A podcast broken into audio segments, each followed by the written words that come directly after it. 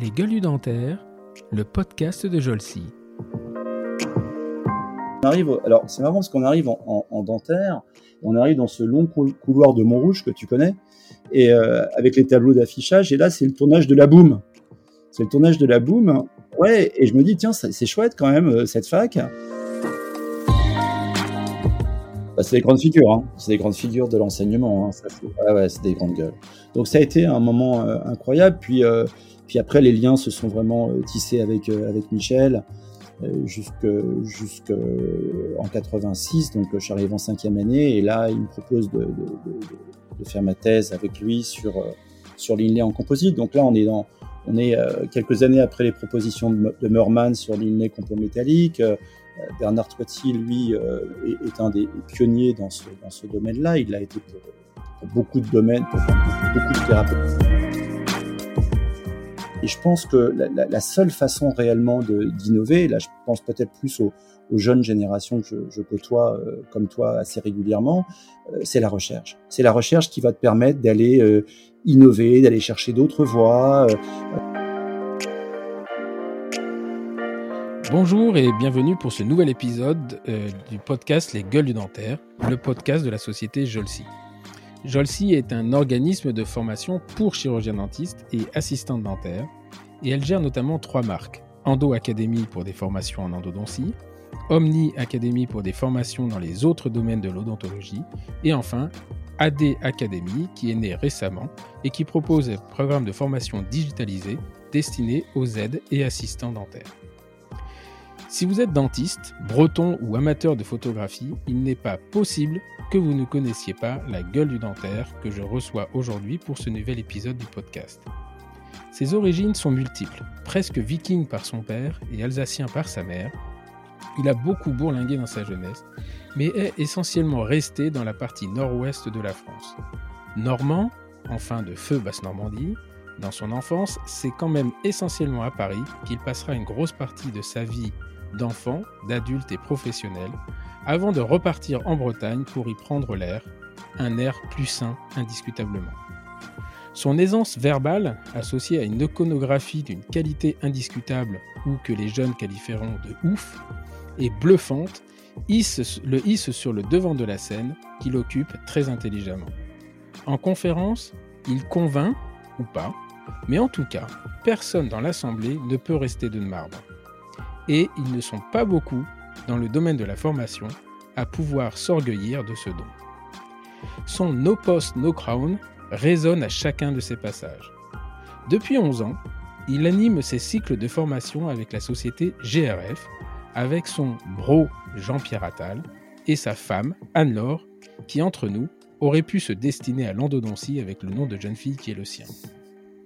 Aujourd'hui, il passe son temps entre son cabinet, boulevard Raspail, les formations GRF qu'il anime de façon quasi hebdomadaire et sa nouvelle destination bretonne qu'il réserve à sa famille et à son appareil photo. Vous l'avez de toute façon reconnu. J'ai le plaisir d'accueillir cette semaine le docteur Gilles Tirlet. Bonjour Gilles. Bonjour Stéphane. Merci de me recevoir. Bah, je t'en prie, mais c'est un vrai plaisir. J'ai essayé de faire un résumé un peu de, tous les CV que tu m'avais envoyés, que, que, j'ai remis dans l'ordre. Et euh, voilà, et je te le disais un peu en off, c'est que je savais que tu avais été normand, mais je pensais que tu l'avais été plus longtemps. Non, mais tu, es, euh, tu as fait quand même ta jeunesse, euh, tes sept premières années à Lisieux, donc ça te donne le droit de, de revendiquer le côté normand. Voilà, le côté normand, le pays d'Auge, donc dans un petit village qui s'appelle Lisieux, non loin de chez toi d'ailleurs. Tout à fait. Et euh, voilà, jusqu'à jusqu'à mes 7 ans, au moment où mes parents euh, se sont séparés et où là j'ai rejoint j'ai rejoint euh, la capitale pour y faire bah, pour y faire mes études et puis finalement y rester jusqu'à il y a à peu près trois ans où nous avons décidé après un choix familial et un petit problème de santé passager de, de, de nous recentrer sur la sur la Bretagne où vit l'essentiel de la des cousins de la famille de mon épouse Anne-Laure. Voilà, donc tu as de mémoire trois enfants. Voilà, j'ai euh, trois enfants, donc euh, Margot, Raphaël et Clara. Voilà, trois merveilleux enfants et que j'essaye de voilà maintenant de voir euh, plus régulièrement que quand j'étais à Paris, avec un rythme un peu plus effréné et là un rythme plus calme, donc, je suis très très heureux de, de ce temps partagé en famille, comme tu l'as dit dans l'introduction. Ok. Et donc, euh, Margot, c'est ta fille aînée. Elle est bretonne aussi ou elle est restée Alors non, rouge c'est, la fille de mon, de mon, premier, de mon premier mariage. Et, euh, et, donc, elle a vécu, elle, dans le, dans le Jura. Et elle est maintenant, elle fait maintenant des études euh, donc, de, de, marketing digital et d'économiste, en fait, à l'Université catholique de Lille. Et là, elle, dans l'attente d'intégrer une, une, école de, une école de commerce, on attend les résultats d'ici un petit mois à peu près. D'accord. Et tes deux enfants, euh, donc euh, les plus jeunes, ils sont, ils sont bretons maintenant, ils vivent là-bas. Alors là, eux, ils sont bretons. Enfin, donc ils bénéficient des origines de leur maman, donc à 100% bretonne, elle. Euh, ah oui. Pur beurre, pur, beurre, salé de demi-sel. et puis bien un peu des origines un peu multiples, hein, comme je te l'ai dit, de leur papa. donc breton, breton et normand par mon père, et puis alsacien et belge par, par ma mère. Voilà. D'accord.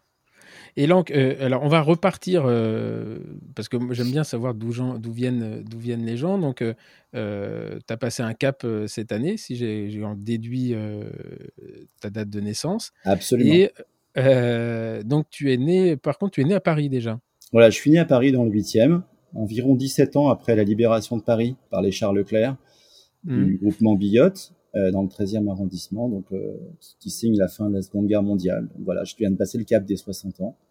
Et, euh, et donc, euh, j'ai fait l'essentiel euh, de ma vie, 52 ans environ, à, Paris. D'accord. Et donc là, tu, le, tu, tu, tu nais à Paris, mais tu, tu vis à Lisieux. Voilà. Alors en fait, je, je, vis à Lisieux les sept premières années de ma vie avant de, avant de, de quitter Lisieux et, et, et, la Normandie et de venir, et de venir vivre à Paris. Après, je ne retournerai plus à Lisieux en fait. C'est juste les sept premières années. Je vais être scolarisé là-bas à l'école euh, à l'école maternelle, puis depuis l'école primaire, avant de avant de, rejoindre Paris. D'accord. Donc là, Paris, toi, tu vis dans le dans quel le 12e arrondissement Ah voilà, là, je passe l'essentiel de mon de ma jeunesse dans le 12e arrondissement. Je vais passer aussi, bon, je vais pas mal changer d'établissement scolaire un petit peu en fonction des déménagements et de l'activité professionnelle de ma mère. Donc je vais osciller entre euh, entre le, 12e arrondissement, euh, ensuite euh, Paris 2 près de Versailles, et puis je vais revenir sur sur Neuilly sur sur Seine, et je vais repartir ensuite dans le 12e où là on va je vais me stabiliser un petit peu. J'ai quatre années de pensionnat également à Fontenay-sous-Bois et à et à et à Boulogne-Billancourt. Donc j'ai voilà, j'ai pas mal changé d'établissement. Je vais même aller vivre une année retrouver mon père à, Saint-Étienne, puisque lui, pour des raisons professionnelles, il est industriel, enfin, il est assureur industriel, il va rejoindre la région stéphanoise, et je vais le rejoindre un an. Donc j'ai pas mal bougé, en fait, j'ai pas mal changé d'établissement, mais ça m'a permis aussi de m'ouvrir sur euh, voilà des gens différents, euh, des, villes différentes, des, des, des, des, façons de des façons de vivre un petit peu différentes, et ça m'a finalement ça m'a assez enrichi. Et donc, tu, euh, sur ton CV, tu mets, euh, as, as mis une phrase que tu n'es pas obligé, mais tu la rajoutes et tu mets, euh, je fais beaucoup de, de déménage, enfin, de, d'écoles finalement, mais tous chez les jésuites. Oui, tous chez les jésuites. Ça t'a marqué à ce point-là? Ah oui, ça m'a, ça m'a beaucoup marqué, et en particulier, en particulier, en particulier les années de pensionnat. Ah oui voilà, tu vois ce que je veux dire? Voilà, voilà, c'est pas c'est pas si évident que ça. Et puis avec le final, on, au final, on en sourit, mais c'est vrai que ça a été une éducation un petit peu euh, un petit peu difficile. alors, parce que moi, j'ai moi j'ai fait le j'ai fait l'internat, mais de, seconde, première, terminale, et pas chez les jésuites et dans des conditions euh, où j'en ai euh, presque ça. Je peux même dire que c'est les meilleures époques de ma vie. Mais c'est comment les jésuites dans les années 80 bah dans les années 80, c'est rude quand même. Hein. C'est rude dans le, c'est rude dans le, si tu veux, dans le, dans les heures des messes, dans les heures des offices. Bon, j'étais à la Manicanterie, puis alors, il se passait un truc incroyable parce que j'adorais chanter. Je te l'ai dit, j'ai, je savais pas. T'as voulu être chanteur. Ah oui, j'ai voulu être chanteur. Bon, ça c'est fait. Hein. On a vite compris que ça allait pas être possible. Là, c'est un peu le regret de ma vie. Euh... Oui, mais c'est intéressant parce que finalement, on en reparlera tout à l'heure, mais le fait d'être chanteur, déjà, euh, euh c'est une volonté de la scène, une volonté de, de, de monter sur les planches. C'est ça, c'est ça. Alors peut-être que je le sais pas à l'époque, mais je fais partie de la médécantrie. Je suis soprano à l'époque, tu vois. Heureusement, je suis pas resté soprano. Mais euh, et puis il se passe un truc incroyable, c'est que c'est que lors d'un office important dans l'église de, de, de Saint-Germain-en-Laye, en fait cette grande cathédrale de Saint-Germain-en-Laye, j'ai, j'ai, je, je, fais un, un couplet avec avec un, un de mes mes camarades avec qui on devait, on devait chanter. Et, là, je suis pris d'un fou rire incroyable dans cette messe de 10h30. Et, donc le lundi matin, je suis convoqué bien sûr et je me fais virer de la Mané Country. Bon, il y a, eu plein de, plein de petites choses comme ça qui font que bon, j'en ai gardé finalement un bon souvenir au final de tout ça, mais il y a eu des moments un petit peu plus compliqués que d'autres, je dois reconnaître. D'accord, mais le, et, euh, toi, tu, tu euh, alors à cette époque-là, donc chez les jésuites, je pense que c'est euh, c'est pas mixte l'école, c'est que des que des garçons? Ah, que des garçons, oui que des garçons. Enfin, ou à l'internat, ça c'est sûr, mais euh, sinon, les, même l'école au quotidien, c'est que des garçons. Alors non, pas tout le temps. Après, à Saint-Michel de Picpus, c'était mixte. Hein. Donc là, après, j'ai fait l'essentiel de la, la, fin de ma scolarité à partir du, à partir de, la, cinquième. Oui. Ouais, à partir de la cinquième, et puis donc tout le lycée euh, à Saint-Michel de Picpus, donc euh, école catholique, mais mixte, où là j'ai quand même bien rattrapé un peu le temps perdu en termes de, en termes de foi. D'accord. Et euh, donc, le, à ce moment-là, tu, euh, tu passeras un bac euh, scientifique, je crois, à la fin.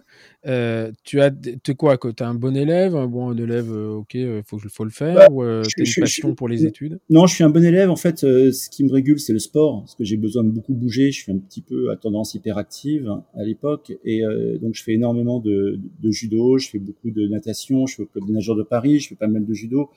Euh, du tennis et beaucoup de foot, énormément de foot avec les copains, aussi au, Paris Université, au Paris Université Club. Donc j'ai besoin, besoin de beaucoup, beaucoup euh, me, me, dépenser et ce qui me permet de rester à peu près euh, calme en classe. Mais non, je suis assez, je suis assez travailleur en fait. J'ai pas de don particulier, hein, comme certains de tes invités qui m'ont précédé. Mais euh, en tout cas, je suis, je suis très travailleur. Je suis acharné en fait. C'est un peu comme ça que je peux me définir. Et donc, même en judo, tu vas même au bout, puisque tu vas jusqu'à la, ceinture noire. Euh, oui, alors au bout, euh, très modestement, oui, ceinture noire, mais après beaucoup de compétitions. Et puis ce que j'aime déjà dans cette, euh, à cette époque-là, alors que c'est un sport individuel, c'est bah, finalement le départ en quart avec les copains, les, les, les, minutes avant de monter sur le tatami, avant les, avant les, avant les combats, avant les randonnées. c'est vraiment, voilà, j'aime déjà cet esprit cet esprit, euh, je dirais, un peu collégial quand on se déplace, que je retrouve bien sûr en foot parce que c'est le, c'est la partie, euh, la partie des sports collectifs que, j'aime beaucoup. En fait, euh, j'aime les deux types de sports, à la fois le sport individuel et le sport collectif, et finalement tout ça, tout ça est assez riche en fait. Parce que le sport individuel, ça veut pas dire forcément un sport solitaire. C'est pas comme la course à pied. Hein. Voilà, c'est moi, j'ai fait du judo, mais jusqu'à jusqu'au violet. Mais moi, ce que j'aimais, c'était le coaching des. Absolument. Bah, c'est là où j'ai on avait un coaching individuel, euh, mais en, dans un, je sais pas comment expliquer. Euh, au foot, tu comprends qu'il y a un coaching, le mec est avec l'équipe et il coach l'équipe. Euh, là, au judo, il coach l'équipe, mais tu le prends pour toi. Je sais pas comment expliquer ça. Oui, mais c'est exactement ça. Et puis, c'est, on est vraiment sur le mental. Alors, mm. parce qu'au foot, on peut être sur le mental aussi, évidemment, mais, mais, mais, mais on n'est pas tout seul. Hein. On est 11 dans l'équipe. là, quand tu montes sur le, tatami, tu es, tout seul. Et donc, c'est là où je commence à, à prendre conscience de l'importance du mental au travers du judo, justement. Hmm. Et c'était, euh, ce qui est assez intéressant euh, entre le judo et la natation, parce que c'est les, sports que j'ai pratiqués, c'est que tu as des, des compètes individuelles, mais des compètes en équipe. Et donc, en fait, tu as, contrairement à, des sports d'équipe où finalement tu participes à l'équipe, là, tu participes au résultat de l'équipe. C'est différent. C'est différent. C'est-à-dire que tu te bats pour, euh, pour faire plaisir, enfin, pour faire gagner les autres, mais tu participes, tu, tu, tu, combats pas avec eux. Je sais pas comment. Enfin, non, mais c'est exactement ça, et c'est ça qui me plaît dans ce sport, c'est que c'est effectivement un sport individuel parce que tu es tout seul à, combattre, mais finalement tu, tu, as cette notion d'équipe qui est euh, qui finalement te porte, te porte énormément. Mmh. C'est ce que j'ai beaucoup aimé dans le judo, et puis le foot, bah, pour tout l'aspect collectif là qu'on retrouve le, vraiment les, les, je dirais le, sport de, sport euh, collectif par par définition. Donc finalement le, le finalement le fait de faire puis le tennis qui est lui aussi un sport individuel mais qui peut se pratiquer en double et qui peut se pratiquer au sein d'une équipe. Donc finalement euh, euh, tous ces sports s'auto-alimentent les uns les autres et c'est dans la construction je trouve d'un enfant et d'un adolescent c'est sont des moments importants je trouve. C'est des sports que tu fais pratiquer à tes enfants aujourd'hui ou ils ont fait autre chose? Alors en fait, j'ai essayé de leur faire pratiquer un peu tous les sports. Euh, j'ai fait pas mal d'équitation aussi, puisque mon père en Normandie avait, avait des chevaux, donc on, montait régulièrement à, Deauville.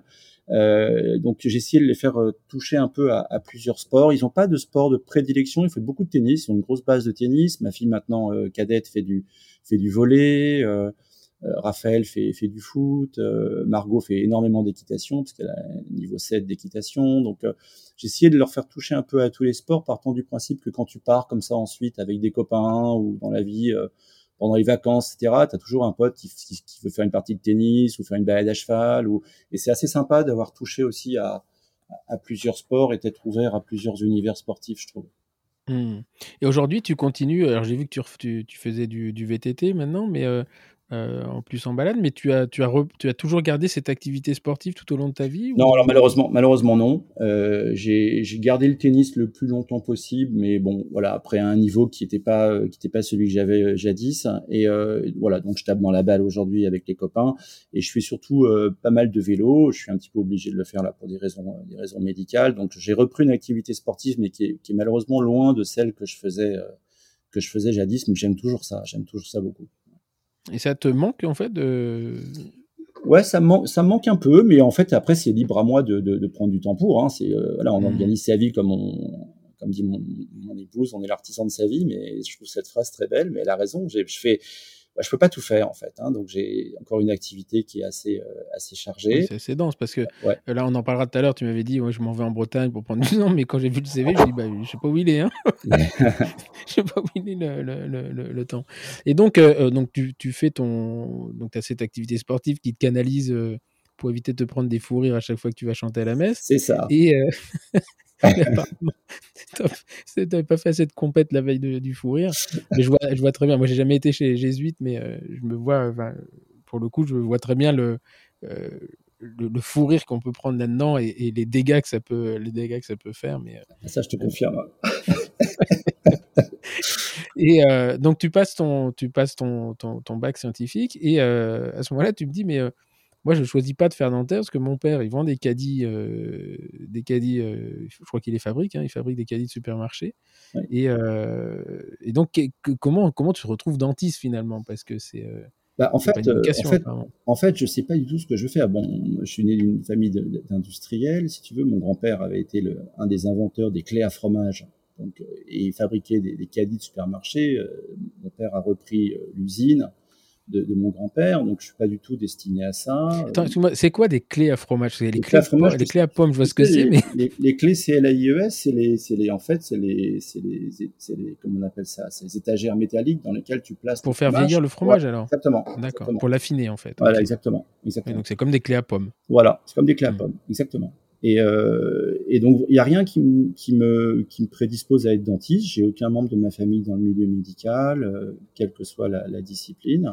Non, je veux simplement, j'ai deux très très bons potes euh, à l'époque avec qui je fais toutes mes années de lycée. Et puis, arrivé au moment du, bac, ils, voilà, ils me disent, je leur demande ce qu'ils qu font. Ils me disent, bah, eux, ils voulaient faire, ils voulaient faire dentaire. Et du coup, moi, je savais pas trop. Je voulais être ingénieur agronome en fait à l'époque parce que j'avais j'avais une vision mais tu vois c'est comme quoi quand on est adolescent comment tu veux choisir en fait vraiment euh, ton métier? À moins d'avoir une aspiration et, et un appel ce qui n'était pas mon cas. Mais je veux me retrouver euh, tu vois dans les bois. J'ai un petit côté solitaire à l'époque quand même. Je me retrouvais dans les bois euh, avec euh, mes bottes et mon jean. Euh, j'adore la nature. Et voilà. Puis après je veux être footballeur. Bon là aussi comme chanteur très vite je comprends qu'il va falloir il va falloir passer à autre chose. Et puis je les suis en fait je leur dis bon bah écoutez, moi, je sais pas trop où je vais, euh, je, bah, je vous suis. Voilà, on fait une aurais première. Pu être, t'aurais pu être garde forestier finalement. Ah, j'aurais pu être garde forestier. J'aurais, pu absolument être garde forestier. photographe animalier. Mais... Euh, ouais, probablement. C'est pas mal aussi ça. C'est pas mal. Ah donc, non, mais euh... c'est pas un sous-métier du tout, mais euh, donc, c'est, assez. C'est marrant parce que euh, comment comment on peut imaginer on peut imaginer ça en étant dans un lycée à Saint-Michel de Picpus en plein milieu de, la, de, la, de Paris. Quoi. Bon, tu avais quand même une, une, historique un peu. Ouais, j'avais, en fait, j'avais un historique à la campagne, puis tu verras que dans la suite, on va, je vais retrouver beaucoup la province, en fait, en particulier au niveau des, des, des conférences, des zones folk, etc., que j'ai fait pendant des années, comme on l'a tous un peu fait. Et euh, j'ai toujours tissé avec, les, avec la province des liens euh, très particuliers, euh, à la rencontre de gens euh, adorables et donc je pense que mes, mes, mes, mes, vraies racines en fait sont hors de Paris. Alors je renie surtout pas la vie parisienne parce que voilà, elle m'a servi aussi à faire ma carrière professionnelle, mais mais en tout cas mes, racines sont, sont en dehors de Paris. C'est très net, c'est très clair. Mmh. Et, donc, justement, euh, alors ça c'est intéressant parce que euh, euh, bon, tu as fait as, ton enfance, ton enfance à, à Lisieux. Euh, donc là, on est vraiment, vraiment pour ceux qui connaissent pas, on est vraiment dans la campagne, euh, mmh. la campagne normande, hein, parce que c'est des champs, c'est c'est beaucoup d'élevage euh, équin, d'ailleurs. Il y a beaucoup de chevaux. Euh, Énormément. Euh, c'est pas des haras, c'est vraiment des élevages et, des pensions parce que bah, Lisieux, c'est à côté de Deauville. Donc, mmh. les gens qui, ont des chevaux de course les mettent là-bas. Donc, c'est une très, très jolie région, hein, la région de la pomme et du mmh. cheval. Mmh. Et donc, tu retrouves. Et ça, c'est assez marrant parce que quand on, lit ton CV, tu te dis, ouais, il est à Paris, il a vécu ça, pendant sept ans, il a vécu les mains dans les pieds dans la boue. Il est à Paris et il a qu'une envie, c'est de rejouer euh, au Far West, quoi, en fait, de se retrouver dans la. Bah c'est ça, c'est ça. Bah, c'est exactement ça. Alors c'est peut-être inconscient à l'époque d'être ingénieur agronome, mais voilà. Au final, je suis mes copains et puis on part tous à Saint-Antoine. On fait une première mmh. année, bah, comme, comme beaucoup on l'a fait, c'est-à-dire, euh, bah, voilà, on rigole, on fait un peu la foire et puis, euh, puis à la fin de l'année, bah, on n'est pas, on n'est pas classé. Et euh, t'es nombreux à l'époque, hein, t'es quand même 1400, donc euh, ils en prenaient, euh, je crois que 185 en médecine et 40 en dentaire, donc il fallait quand même un peu se bouger. Puis la deuxième année, euh, bah là on se, on se met à se vraiment à se bouger, on fait une petite opération commando en termes de, de travail et de, et de, révision ensemble, et puis bah on, voilà, on est, on passe tous et on se retrouve, on se retrouve à Montrouge. Et là, D'accord. Et c'était qui tes, tes, copains de l'époque avec qui fait ça? Bruno Philippe et Lionel Poumayou. voilà, ils étaient, euh, ils étaient en... Ils sont dentistes aujourd'hui. Ah, ils sont dentistes aujourd'hui. Mmh. Ils sont dentistes aujourd'hui. La seule chose, c'est qu'on arrive. Alors, c'est marrant parce qu'on arrive en, en, dentaire, et on arrive dans ce long couloir de Montrouge que tu connais, et euh, avec les tableaux d'affichage. Et là, c'est le tournage de la boum. C'est le tournage de la ah boum. oui. Ouais. Et je me dis, tiens, c'est chouette quand même euh, cette fac il tourne, il tourne des films, euh, des, des, des, films, ça va être quand même assez sympa. Donc c'est le premier tournage de la Boom. Et, euh, et oui, dont le euh, Claude Brasseur joue le rôle d'un dentiste. Là, Exactement, Claude Brasseur joue le rôle d'un dentiste et, et, Yves Samama et, euh, participe à ce film avec Brigitte Fosset. C'est là où il fait la rencontre de Brigitte Fosset. Absolument, mais c'est à cette occasion de ce film qu'il fait la rencontre de, de Brigitte Fosset. D'accord. Voilà, donc, euh, Alors, au moins appris ça aujourd'hui. je me dis, c'est. parlé déjà de la boom qui c'est qui m'en a parlé il y a pas longtemps justement où je j'avais pas tilté effectivement euh, Claude Brasseur qui euh, ouais, Claude Brasseur le rôle d'un dentiste. Absolument, il y a Michel il y a Michel Goldberg d'ailleurs qui tournait dans ce dans ce film dans son ah laboratoire. Ah ouais, ouais, Michel Goldberg tournait dans ce film. Enfin, on le voit comme figurant dans le, dans, dans, dans ah, le film de la boue. ça parce que. Ah ouais, faut que tu regardes ça, c'est marrant. Et, euh, et, et, donc, euh, et donc voilà. Et puis jusque, bon, on rentre en, en deuxième année et, et, honnêtement, ça me plaît pas du tout, quoi. Je comprends pas pourquoi on fait des trous dans la galalite euh, avec des mesures qui ressemblent à rien. Je me dis, mais ça me plaît pas du tout, en fait. Alors, étant, étant, euh, étant jeune, je faisais beaucoup de maquettes. J'étais, voilà, mmh.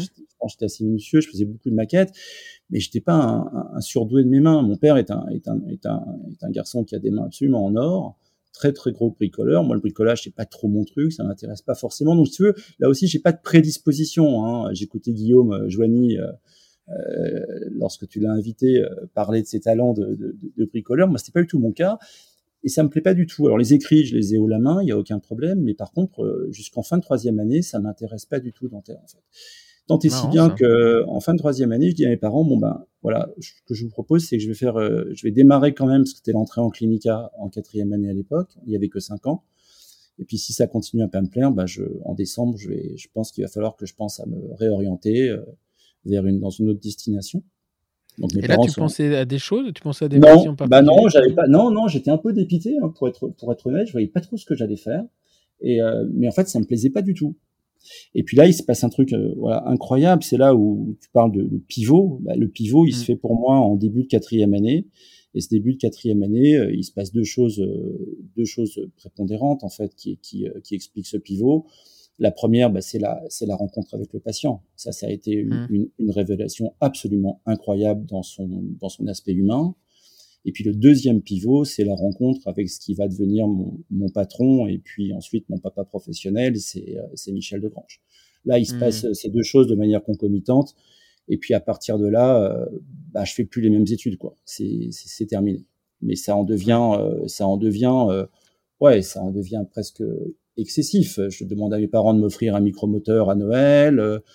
je passe mes journées chez Julien Prélat, rue du Petit Pont, pour acheter des livres. Euh, enfin, c'est c'est c'est l'appartement euh, ressemble à une bibliothèque dentaire. Enfin, voilà, je me mets à dévorer euh, tous les ouvrages, le Marmas, le Baume, le le, le, Schillingbourg. enfin voilà, je je je, je tombe vraiment. Schillingbourg, il y avait il y avait de l'image, hein. Ah, il y avait de l'image. Il y avait de l'image. Euh, c'est, non, c'est, ça a été vraiment, pour moi, l'année pivot, c'est l'entrée, l'entrée en quatrième année. Donc, je fais mes études à Albert Chedevier, à Créteil. Mmh.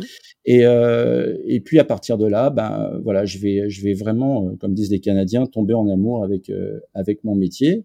Tant et si bien qu'en fin de quatrième année, on n'est pas très nombreux à Montrouge à l'époque. On avait le droit de faire, alors avec le recul, c'est quand même un peu fou, mais on avait le droit de faire nos, nos premiers remplacements. Ouais. Et on est euh, trois ou quatre, donc on était un, un trio euh, avec euh, avec mon ami toujours Laurent Casian et puis et puis mon ami de l'époque Nathalie Haim. On était un trio infernal. Pour te dire, le papa de, Laurent est travaillait chez Peugeot à Poissy et sa secrétaire passait ses journées à faire des photocopies des bouquins de la bibliothèque puisqu'on n'avait pas assez de thunes pour acheter des bouquins et donc elle passait son temps à faire des à faire des photocopies et à relier les les pages des livres. Enfin, c'était c'était une organisation euh, incroyable. Ça, ça a été des très très belles années. Et on se retrouve tous les trois euh, à Daniel Buc à l'époque qui était vice-doyenne qui nous euh, qui nous signe notre autorisation de, de, remplacement en fin de quatrième année. là, ça a été vraiment un, déclic qui nous a permis ensuite de faire une cinquième année un petit peu sur un peu sur un nuage. Quoi. Je dois reconnaître que ça a été. Effectivement, ça, ça, paraît hallucinant maintenant, ah, mais alors les, les, droits de remplacement ont été ont été euh, supprimés en fin de quatrième année, juste, euh, c'est pas juste euh, derrière, avant moi, mais ou un, deux ans avant moi. Moi, je suis diplômé de 94 et je crois que ces remplacements en fin de, fin de quatrième année ont été supprimés en 92, mais c'est vrai qu'à l'époque, c'était, enfin, en fin de quatrième année, on, pouvait y aller, quoi. Enfin, c'était. La cinquième année, c'était vraiment une année d'approfondissement. Moi, à Reims, je me souviens, on, on, avait des gens comme Simon Perrenbuter en prothèse, enfin euh, Louis Namani, on n'était pas du tout dans le même truc, on était vraiment, euh, je me souviens, euh, c'est là où il m'avait, Simon Perrenbuter m'a dit, bah, allez lire le Schillenburg, où il, fait les, les il faisait les préparations 7-8e, je me souviens. 7-8e. je me souviens de ça et des, des, des, iconographies de dingue. Et, et à cette époque-là, enfin, quand tu arrivais en fin de quatrième année d'un remplacement, mais les mecs, ils te laissaient leur cabinet, quoi. Ils partaient en vacances et disaient, voilà, voilà les clés. Ah bah c'est ça. Bah, c'est exactement ce qui s'est passé. Moi, j'ai fait un, j'ai fait un remplacement euh, en, en Seine-Saint-Denis, dans un petit village. Bon, à l'époque, c'était, c'était peut-être un petit peu plus calme qu'aujourd'hui.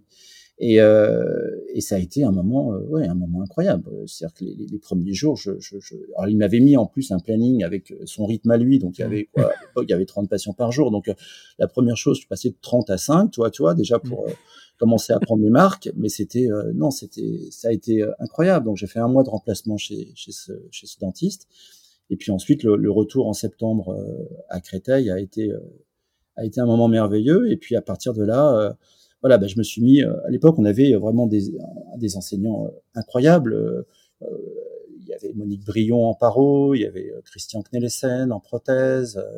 on avait vraiment une, une formation clinique avec le recul de, de, de très haut mmh. niveau. On était très chanceux d'avoir euh, d'avoir cette formation, une formation très dure pour autant, avec euh, énormément d'actes demandés, mais euh, et puis surtout une ouais une, une attente en termes d'exigence clinique qui nous a forgé vraiment, qui nous a oui, qui nous a. c'est assez marrant. Alors, il y avait plus d'heures aussi. Hein.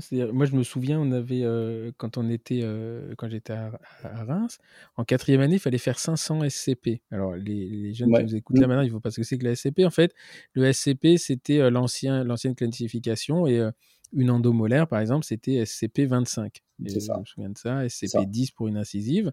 Et donc, en odontologie conservatrice, en odontie, il fallait qu'on fasse 500 SCP en, 5, mmh. quatrième année mmh. et 1000 SCP en, cinquième année. Mmh. Donc, ça fait, ça fait quand même du, boulot. Après, avec des actes obligatoires, il y avait des couronnes, il y avait des C'est ça, c'est ça, c'est ça. Et, et c'était... Euh, ouais, enfin...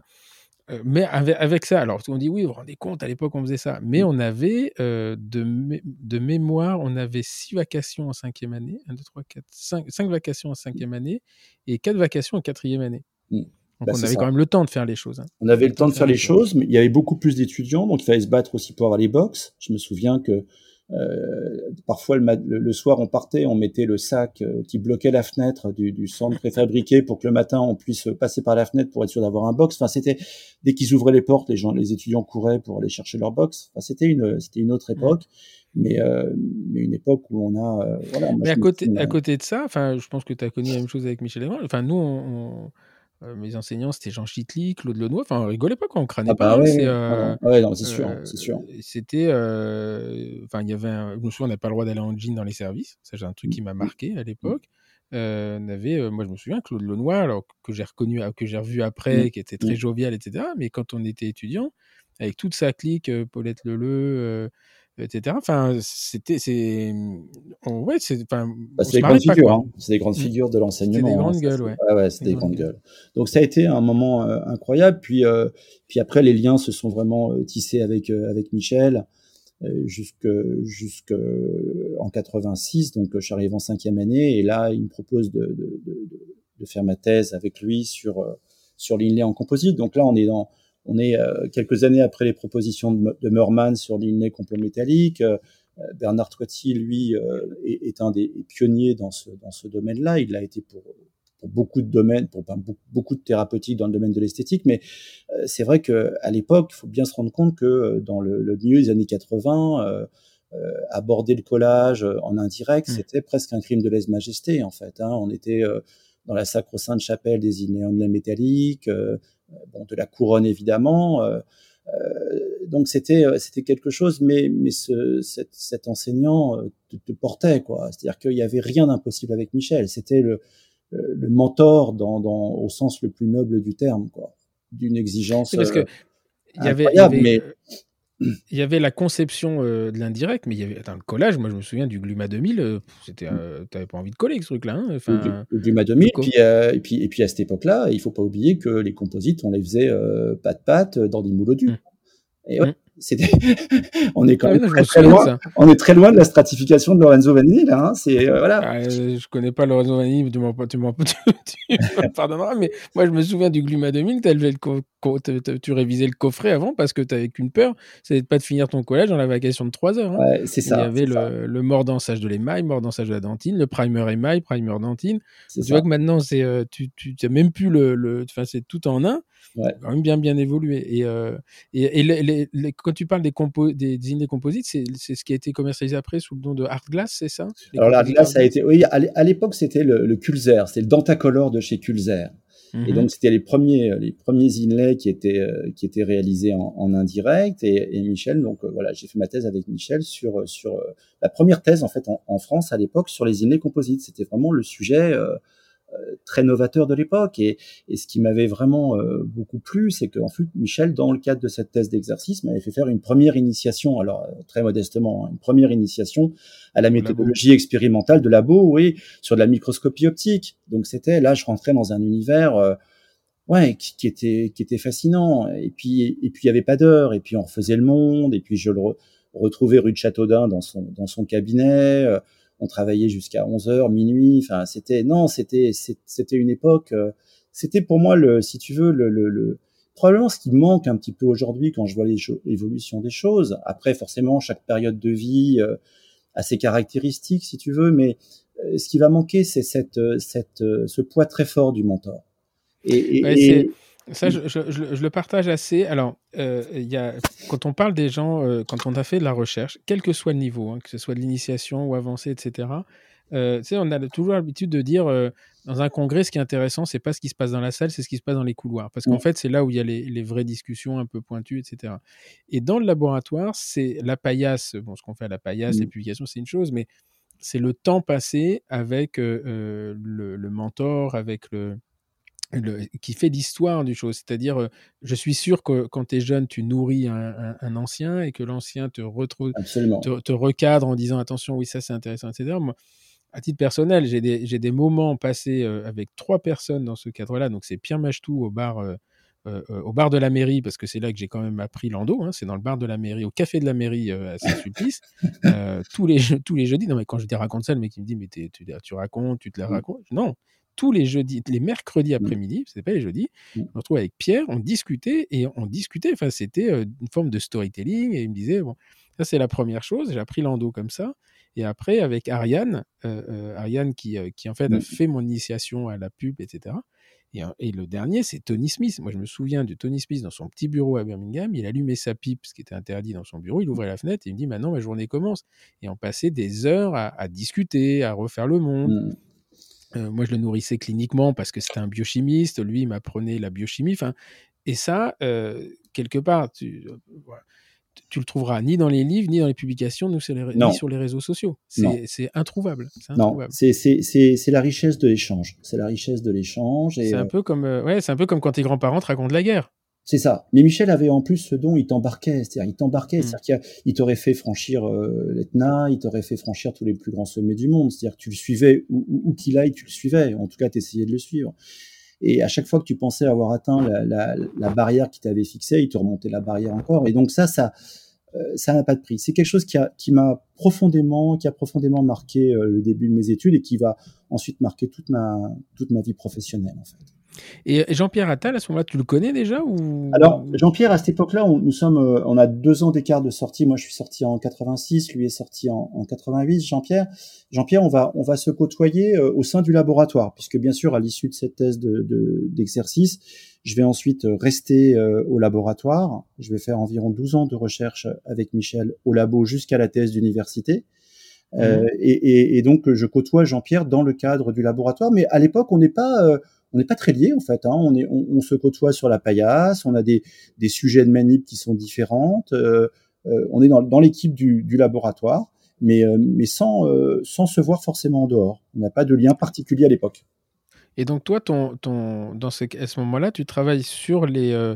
Qu'est-ce que tu fais dans le laboratoire par rapport à, la, à, ce, à ce, sujet des, des inlay-onlay Tu bah testes des matériaux? Bah, Je teste des matériaux, je fais ce qu'on appelle de la mécanique de la rupture. C'est-à-dire qu'on va, on va coller des échantillons sur des échantillons de composite et de céramique, on va coller des lamelles.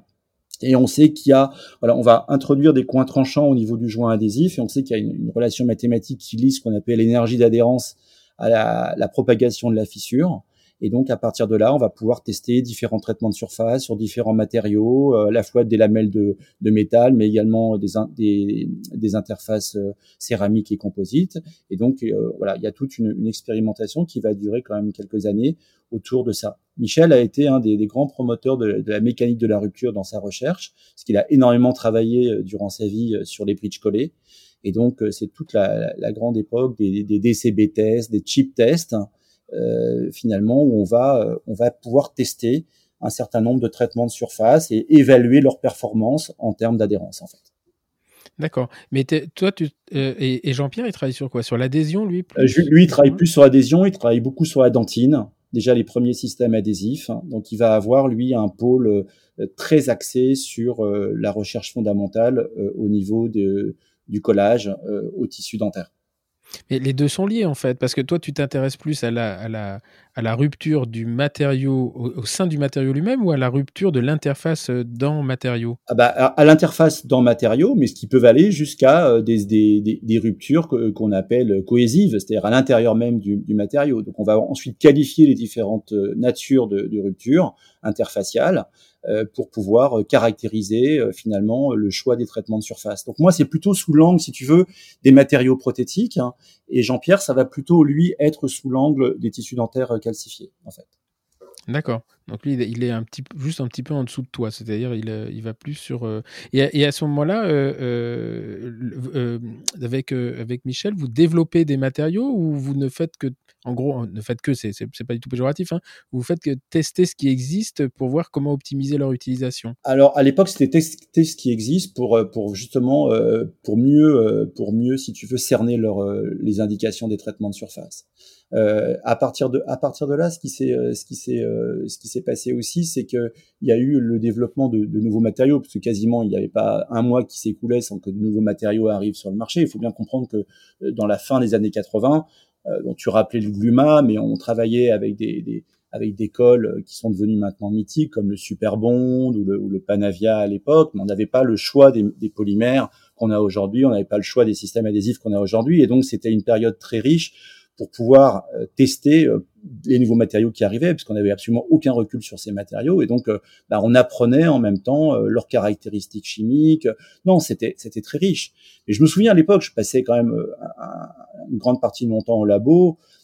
bon, ce qui me valait aussi des remarques de mes de mes parents en me disant mais qu'est-ce que tu fous Tes copains roulent tous en BM et toi tu es mmh. encore en train de faire des manips le dimanche sous la pluie à, à 8 heures de soir au laboratoire mais moi je voyais pas ça comme ça. J'étais j'étais complètement euh, complètement dans une autre histoire. Quoi. C'est-à-dire, j'étais mmh. dentiste, j'avais mon diplôme, mais je savais qu'à partir de là, euh, ouais, la recherche m'enrichissait. Me, enfin, ça a été euh, vraiment 12 années passées au laboratoire qui m'ont permis de très probablement et sans prétention, mais d'avoir une vision peut-être, euh, en tout cas un angle différente, différente, voilà, différent. Parce que ce qu'il faut, il faut quand même remettre les choses dans leur contexte, c'est-à-dire que euh, là, aujourd'hui la recherche, mais moi je suis arrivé beaucoup plus tard, mais euh, tout ce qu'on faisait en recherche, on pouvait s'appuyer et comparer par rapport à ce qui avait été investigué avant.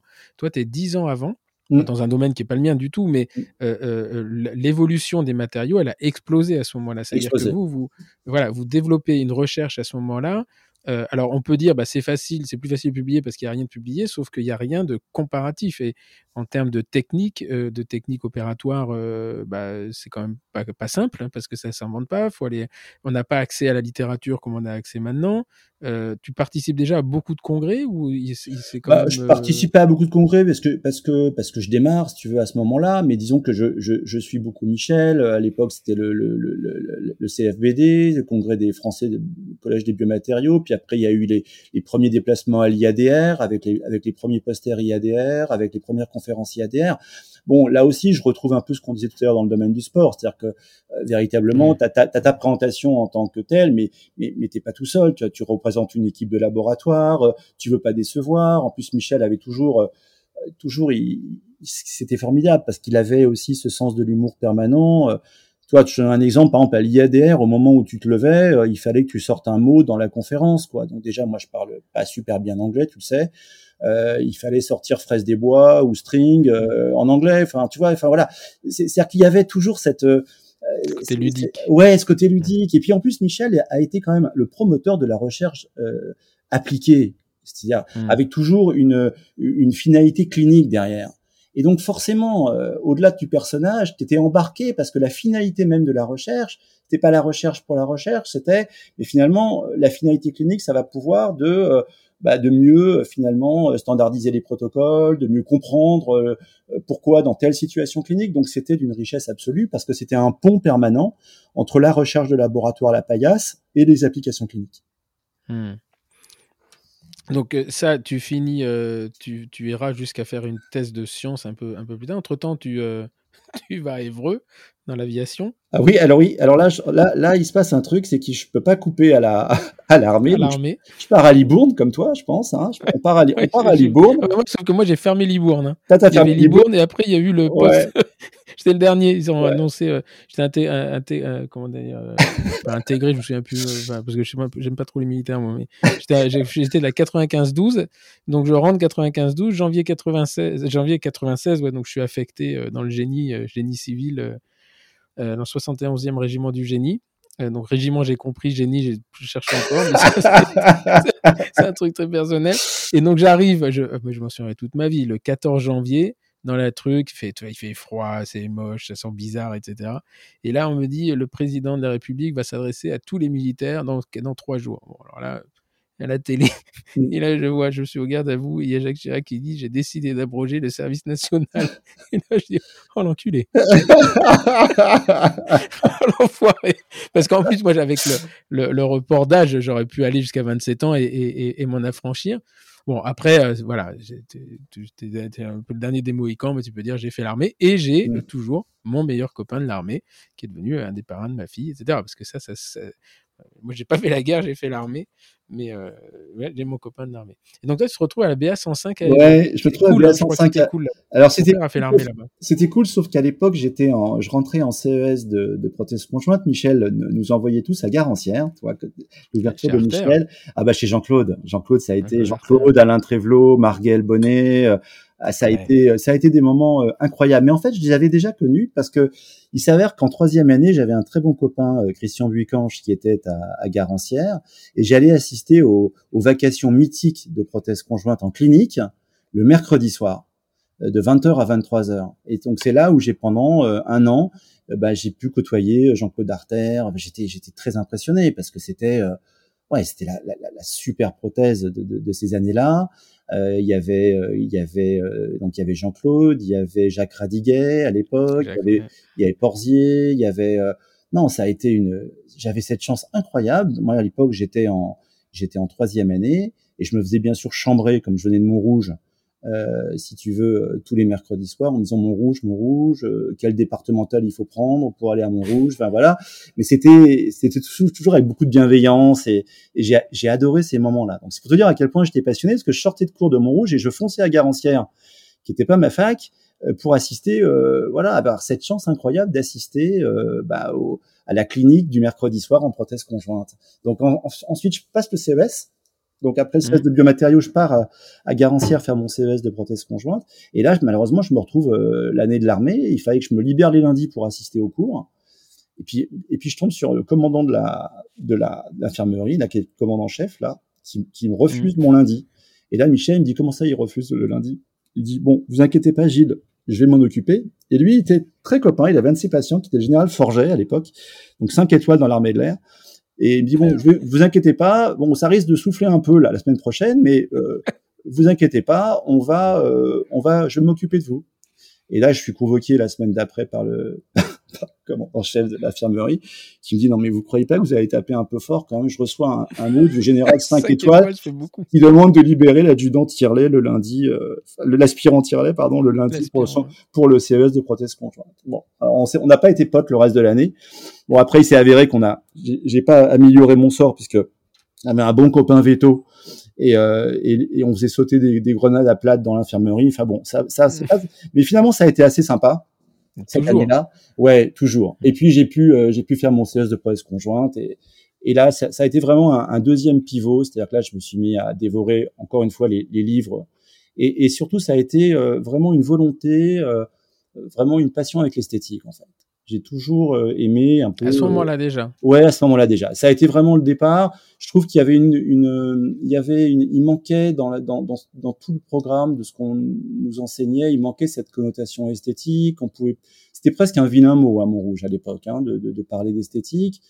Puis là, je dévore les livres, les livres de, de Garber, de Goldstein. Je vois un petit peu le, le, la vague esthétique euh, outre-Atlantique et je me dis, mais c'est quand même une, une valeur ajoutée à ce qu'on fait qui est, euh, qui est indéniable et qui est assez peu enseigné. On a, on a vraiment, euh, voilà, les, les, grandes règles de typologie, on les apprend en prothèse amovible complète, les typologies, mais en fait, on est, c'est assez euh, restreint. Et, et, voilà. Et là, je me mets vraiment à, à lire énormément euh, et, et, à commencer à, à vraiment m'intéresser euh, au travers du CES de prothèse conjointe à la, à la connotation esthétique de notre de notre métier. ça rejoint ce que, Jean-Christophe dans ton. Ce que Jean-Christophe, ce que j'étais en train de, de, dire, c'est lui à ce moment-là, c'est là où euh, euh, la, la, notion d'esthétique. Et d'ailleurs, je, je, me souviens très bien que dans les cours, nous, on nous interdisait le mot esthétique. On disait Absolument. on ne fait pas de l'esthétique, on fait ouais. de la cosmétique. Ouais. Et euh, alors, il y avait tout un. On nous expliquait que c'était euh, c'était important de dire cosmétique parce que l'esthétique, il y avait une, une, obligation de résultat. Cosmétique, on, on masquait. Enfin, euh, je me souviens que c'était un, grand, un gros mot, et le ouais. seul qui, euh, qui, euh, qui abordait le sujet d'esthétique, c'était Claude Lenoir. Claude Lenoir, absolument. je m'en fous, moi, je suis d'esthétique. Ouais, il faisait ses facettes parce que lui, c'est sa prothèse, Claude. Ouais. Il faisait sa prothèse. Absolument. Et, et ça, moi, je l'ai vu faire. Hein. Je l'ai ah vu. Ben non, mais c'est un... non, mais c'est quelqu'un d'hors norme, Claude hors norme. il faisait ses, il montait ses, ses, ses, facettes felspathiques dans son, dans son laboratoire. Et moi, j'étais en quatrième, en, attends, en deuxième année, on l'avait en prothèse conjointe, donc euh, en 90, et on avait un TP sur les facettes. Ouais, tu sais, je me souviens très bien de ça. C'était un truc de, un truc de dingue. On commençait par les facettes. Et il avait raison, parce que finalement, quand tu sais pas manipuler, tu parlais tout à l'heure de galalite, ça m'a fait mm. marrer, parce que c'est interdit la galalite maintenant, mais mm. euh, euh, on faisait des, des, trucs de dingue là-dedans. On faisait des boutons, on faisait des pièces, des, des, des, ça, des, ça. des mortaises qui devaient s'enfiler les unes dans les autres. Et, euh, et moi, je me souviens des, des, de cette notion d'esthétique. Et c'est euh, après justement le, le, le, le, podcast de Jean-Christophe. Je me suis dit, mais nous, effectivement, esthétique, pour moi, c'était un mot interdit. Mm. Euh, on n'avait pas le droit. Et, euh, Absolument. C'est intéressant. Et là, là y a, bon, c'est outre-Atlantique, mais en France, il y a, y a il y a Bernard Toiti. En, en Europe, il y a, y a des, des, choses qui ouais. sont ou... Oui, Bernard Toiti. Bernard Toiti a été, a été vraiment un précurseur ouais. dans ce domaine avec, euh, avec Paul Miara en particulier. Ils ont énormément travaillé sur le, sur le sujet et ils ont, ils ont finalement importé cette notion d'esthétique. Il y a eu la vague des îles Léon, on en a parlé. Il y a eu toute la vague, tu viens de le mentionner, des facettes pelliculaires à l'époque. Donc là, on est dans euh, la fin des années 80, début des années 90 là c'est euh, ouais là c'est vraiment le loup dans la bergerie parce que je le rappelais tout à l'heure on est dans, dans la sacro-sainte chapelle de la triade de Housset la rétention la stabilisation la sustentation. Donc là, on est très très loin de, de coller des facettes pelliculaires, c'était leur nom à l'époque de quelques dixièmes de millimètre d'épaisseur sur, sur de l'émail. Hein. Il faut rappeler mmh. qu'à l'époque, le moindre composite présent, la moindre plage de dentine, j'en parle même pas, était une contre-indication absolue à la facette. D'ailleurs, ironie du sort, c'est-à-dire que dans ces situations, euh, qui aujourd'hui se gèrent très très bien, par le même mode thérapeutique, ben, on passait d'une facette à une couronne. Quoi. C'est-à-dire qu'en fait, la, mm. la, notion biomécanique de délabrement tissulaire était complètement euh, voilée en éclats euh, dès lors qu'il y avait une toute petite contre-indication au collage. Hein. Mm. C'est, non, c'est, c'est le, le, cheminement qui nous amène aujourd'hui, euh, c'est fait par par des périodes euh, fascinantes. Hein. Enfin, moi, Et d'ailleurs, pour revenir au TP de Claude Lenoir, donc il nous, parce qu'il nous, a, il nous disait, vous avez commencé par la facette, parce que vous allez apprendre à maîtriser la, la pression du, du contre-angle euh, sur, euh, sur la dent. Donc, on prenait une fraise, je sais pas, des CK1 là, et on, on meulait la, la, phase vestibulaire, on faisait une rigole tout autour, et puis on faisait ça pendant deux TP, puis le troisième TP, dit bon, maintenant on va transformer en préparation coronaire ah. périphérique, parce que de toute façon en clinique c'est comme ça que ça finira. Ah non, mais, mais, euh, mais, dans les pionniers, il y, a, il y, a, eu Claude Lenoir. Claude était très très proche de Michel, c'était un ami euh, intime de Michel, et, et Claude avait un, un, enseignement à Reims qui était très novateur sur ce mmh. domaine-là. Mmh. Très novateur. Il avait une sacrée équipe. Hein il avait une très belle équipe. Ah ben bien sûr, et équipe qui, qui a continué à qui a continué à travailler après avec les TP de la DDA quand ils ont repris les TP de la DDA mm. avec toute l'équipe euh, de, de Claude. Bernard Veller. Bernard Veller, euh, ouais, Loufrani, euh, non non, Loufrani, ouais, ouais, ouais, non non, non c'est euh, et ils se déplaçaient, ils ont fait les TP à la, à la, DF pendant des années. Des hein, années. À la DF, des années. Ouais, des années, des années. Donc là, le, bon, le, tu, tu t'engages pas dans l'armée après parce que j'ai. Non, non, c'est comme chanteur. Là, je vais arrêter. Je vais arrêter là. Et tu t'engages donc dans une carrière hospitalière universitaire. Ça se dessine quand même. Hein. Je vois des assistants en 90 euh, euh, jusqu'en 94. C'est marrant, c'est mon diplôme.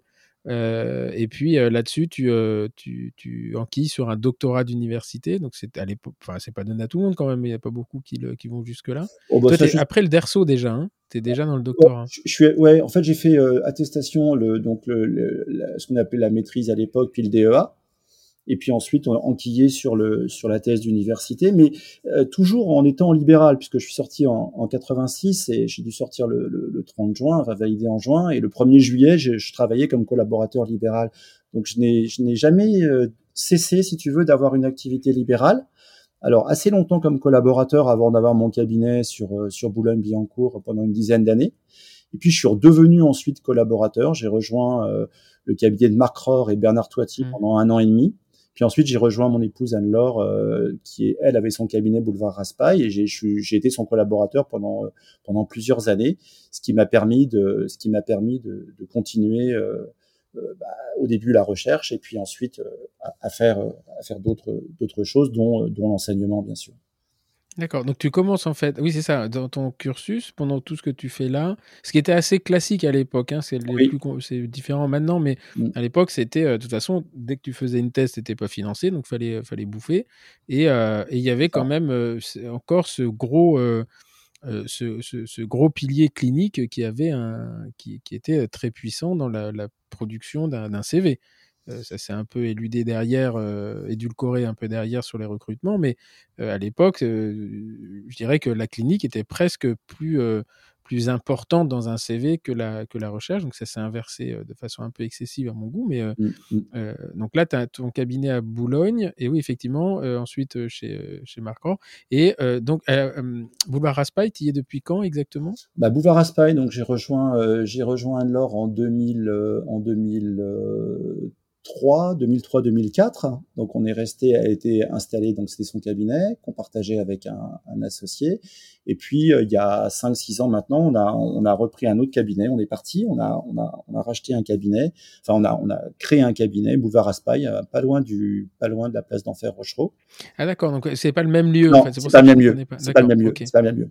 Donc en fait il y a une activité clinique sans discontinuer euh, libérale en parallèle de, de l'activité d'enseignant et euh, les 12 premières années de recherche. Donc oui, ça a été un rythme euh, un peu soutenu, mais en fait, pour moi, je pouvais pas retirer un pôle, c'est-à-dire que c'était pas possible, c'est-à-dire que c'était la construction d'un pulse avec une véritable finalité, et cette finalité, mmh. c'est l'acquisition d'un socle de connaissances. Et, et ça, euh, à titre personnel en tout cas, c'est quelque chose auquel j'étais très attaché. Je crois que tu le rappelais lors d'un de tes derniers podcasts, c'est-à-dire qu'en fait, quand on sort bah oui, les dix premières années, on, on a besoin de travailler, on va, on est en recherche d'expérience, on est en recherche de, bah, on, on, subit plein d'échecs forcément, de communication avec les patients, de, de revers. Euh, on, se cherche, on se cherche et on acquiert de la, on commence à acquérir de la compétence. Et c'est vrai que cliniquement, il faut euh, ce, ce cap des 10 ans. Il est... ouais, tout le monde est à peu près d'accord sur ce, ce cap. Ah oui, c'est Ariane qui le. Ouais, mais elle a raison. Le... Ouais, mais elle a raison. Moi, je partage tout à fait cet avis-là.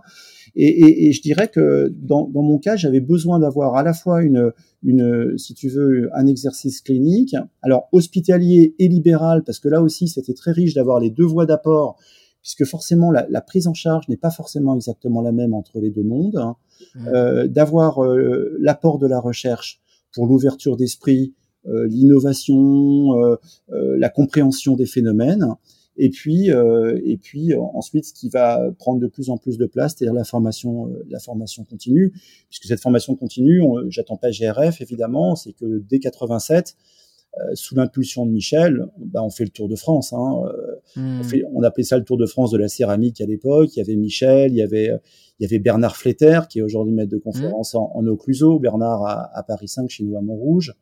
Bon, c'était des moments euh, incroyables. Hein, on, enfin, on prenait le train. Moi, je me souviens de déplacements euh, à Montpellier où on prend le train. À l'époque, on travaillait avec les diapositives et bon, forcément, on n'avait rien. Nous, on avait euh, trois cas qui se battaient en duel. Michel avait des, des dia remplis de, diapos. On prenait le train euh, gare de Lyon et puis euh, on voyageait de nuit jusqu'à jusqu'à trois heures avant l'arrivée ou quatre heures avant l'arrivée. On buvait le champagne dans son dans son dans son compartiment avec Bernard et puis et puis au moment où on était bien crevé, il commençait à sortir les diapos et, et il nous expliquait les, les cas. il fallait qu'on les commente le lendemain. Enfin, c'était mmh. c'était incroyable. C'était c'est un truc que tu peux même pas imaginer aujourd'hui. Non, non, c'était, mais euh, c'est, oui, les zones Fox, il y en avait partout, hein, parce que moi, le, partout, je me souviens avec, euh, avec Willy, euh, c'est, ouais, c'est Willy qui m'a, qui m'a traîné partout, mais on a des histoires dans des restaurants où dans une petite salle avec le restaurant, avec le mec qui passe derrière avec les plats et avec les, les, les portes cow-boy, là, les portes de ranch, et que toi, t'es en train d'expliquer le, le profile à l'époque, et t'as un mec qui passe avec une saucisse frite, enfin, c'était non, mais hallucinant sur. Mais c'est riche. Les, mais putain, c'est terrible. Et, et, et c'est ce que j'ai toujours dit. Moi, tu sais, des fois, j'arrive dans des zones fog, on me dit, on est des Olen avec 25. Mais je dis, Mmh. attends, vous me faites venir pour 5. euh, J'aime autant, hein, voire presque je préfère, parce que là, je vous fais un. Mais euh, voilà, bon, c'était euh, un peu le. Moi, je suis arrivé vraiment sur la fin des diapos. hein. J'ai commencé avec les diapos. Et euh, PowerPoint est arrivé. Euh, ça, Ah on a, nous, on a, on a commencé avec les diapos. Alors, ça a été la simple projection, après la double projection, après la triple projection. Après, l'ordinateur est arrivé, mais on s'en servait que pour les titres. Donc, on, on mixait l'ordinateur avec les doubles Mmh. écrans euh, slide. Bon, puis alors, malheur à celui qui refermait mal le carrousel. Hein. Il y avait 80 Oh, diapos putain. qui étaient dans tous les sens. Enfin bon, ça a été des moments. euh, Mais tu vois, là aussi, euh, euh, ça a fait partie de la complémentarité de ce que je disais tout à l'heure. C'est que c'était, euh, c'était un, je dirais un pôle, un pôle qui enrichissait les autres. C'est-à-dire que au contact de Michel, on a, on a vraiment appris euh, les uns et les autres euh, ce qu'était vraiment l'enseignement. Quoi, c'était, euh, c'était du compagnonnage. Voilà. C'est s'il y a un terme qui me, qui pour moi euh, revient souvent sur sur euh, la passion pour mon métier, enfin pour notre métier, pardon, euh, c'est le, cette notion très forte de compagnonnage. Et, et ça, Après, euh, ça, ça, je comprends. Après, euh, y a, moi, il y a- il y a- je me souviens, il y avait un, un de mes profs de philo, parce que j'ai jamais été philosophe dans ma vie, hein, mais le prof de philo qui m'a dit, vous savez, Simon, c'est quand vous commencerez à dire que c'était mieux avant que vous serez tombé dans le clan des vieux cons. Et en fait, ça, ça me revient souvent parce que je refuse, enfin, moi, je m'interdis d'être nostalgique Mm. et que euh, on, pourrait parler aujourd'hui des réseaux sociaux, des trucs, des machins. C'est c'est bien, pas bien. La question est pas là, c'est que de toute façon, c'est incontournable. bien sûr, Donc l'intelligence, c'est d'aller les utiliser intelligemment. C'est de leur dire, de, euh, toute façon, euh, quelqu'un qui part bille en tête comme ça et c'est pas, et c'est pas solide dessous, euh, ça fait comme une bulle de savon, elle finit par éclater. absolument. Et euh, quand je parlais du, du, euh, du, du podcast de, de Guillaume, c'est-à-dire c'est un dernier des Mohicans, c'est quand même un des derniers que je connaisse en endo au moins. Il y a eu Galvillette juste avant, mais un des derniers qui a pris l'avion, qui est allé aux États-Unis, qui Bien a vécu sûr. trois ans, qui a bouffé de la vache enragée. Mm. Et aujourd'hui, ça lui donne. Alors tout le monde dit ouais, mais pour toi c'est facile parce que. Et là, comme il dit, il dit il y a rien de facile, hein, ça on me l'a pas donné Non, ça. non. Et et je crois que effectivement, c'est, ça me rappelle moi la, la, la révolution un peu qu'on vit euh, avec les réseaux sociaux, c'est un peu la révolution entre la diapo et les, et les, et les C'est PowerPoint. ça. Et moi, c'est pas c'est pas c'est pas la nostalgie. Hein. Je le vois pas sous l'angle de la nostalgie. J'essaie juste de, de remémorer euh, ce qu'on a ce qu'on a vécu à l'époque, euh, qui correspondait à l'époque. Et aujourd'hui, c'est autre chose, sont d'autres codes, c'est une autre manière de finalement de, de, de transmettre euh, la connaissance. Et, et, et c'est très bien aussi. C'est différent. C'est différent. Oui, sauf, que le, la difficulté, enfin l'absence de, de, de, réseau à l'époque faisait que bah, si tu avais la chance, enfin la chance, il n'y a pas de chance là-dedans, mais si tu avais l'opportunité d'être à côté de Michel Degrange, euh, bah, tu pouvais y accéder. Ce que tu as fait par exemple avec les biotimes, c'est la même chose, mais à une autre échelle. Alors, Parce que euh, finalement, euh, euh, l'idée derrière, elle reste un petit peu dans le, dans le même esprit. Et tu, mais grâce au réseau, grâce à la communication, grâce aux outils que, que, l'on a, on est moins dans le compagnonnage de mano à mano, mais tu, tu, tu, participes au compagnonnage à ta façon. Exactement. J'essaie de reproduire avec les outils d'aujourd'hui la chance que j'ai eue à l'époque dans ce que j'ai reçu. maintenant, la chance d'être avec Michel, elle se méritait. Je peux t'assurer qu'elle se méritait parce ah, que, parce qu'attention, c'était quelqu'un qui était qui était euh, qui était dur, mais dur dans le bon sens, c'est-à-dire que il te voilà quand tu avais son estime, il fallait euh, voilà, il fallait vraiment être à la hauteur de ses attentes et euh, et c'est comme ça qu'on a tous autour de lui, parce que là on parle de moi, mais on est c'est toute une équipe hein, qu'on a qui, qui, a eu autour de lui toutes ces années. Ça a été probablement un des enseignants qui a eu le plus de qui a formé le plus d'étudiants, de, euh, aussi bien dans le cadre du laboratoire que dans le cadre des, des TP la DDA qu'il a qu'il a monté et toute génération confondue. Michel, il est complètement transgénérationnel. Hein, ça a été. Euh, Alors, il est transgénérationnel, il est translevel. Ce que j'appelle le translevel, c'est-à-dire que il était euh, un peu comme euh, Pierre Machtou, c'est-à-dire qu'il est capable de s'adresser à des hyper spécialistes, comme à des, des, étudiants, comme à des omnipraticiens, et alors, à adapter son discours à, cette, euh, à la population à laquelle il parle. Et ça, c'est pas donné à tout le monde. Absolument, absolument. Vachement compliqué parce que un omnipraticien. Moi, je me souviens les conférences d'endo qu'on faisait, on mettait, on montait les, les angles d'attaque, les trucs. Les mecs, ils s'endormaient, ils en avaient rien à foutre, ils n'étaient pas là pour ça. Mm. Et euh, euh, à savoir adapter le discours, ça, c'est un truc, effectivement, que tu apprends dans les zones phoques. Hein. Parce que quand tu te fais siffler au bout d'une demi-heure, dis-moi, attends, t'es gentil, mais moi, ça fait 30 ans que je fais comme ça.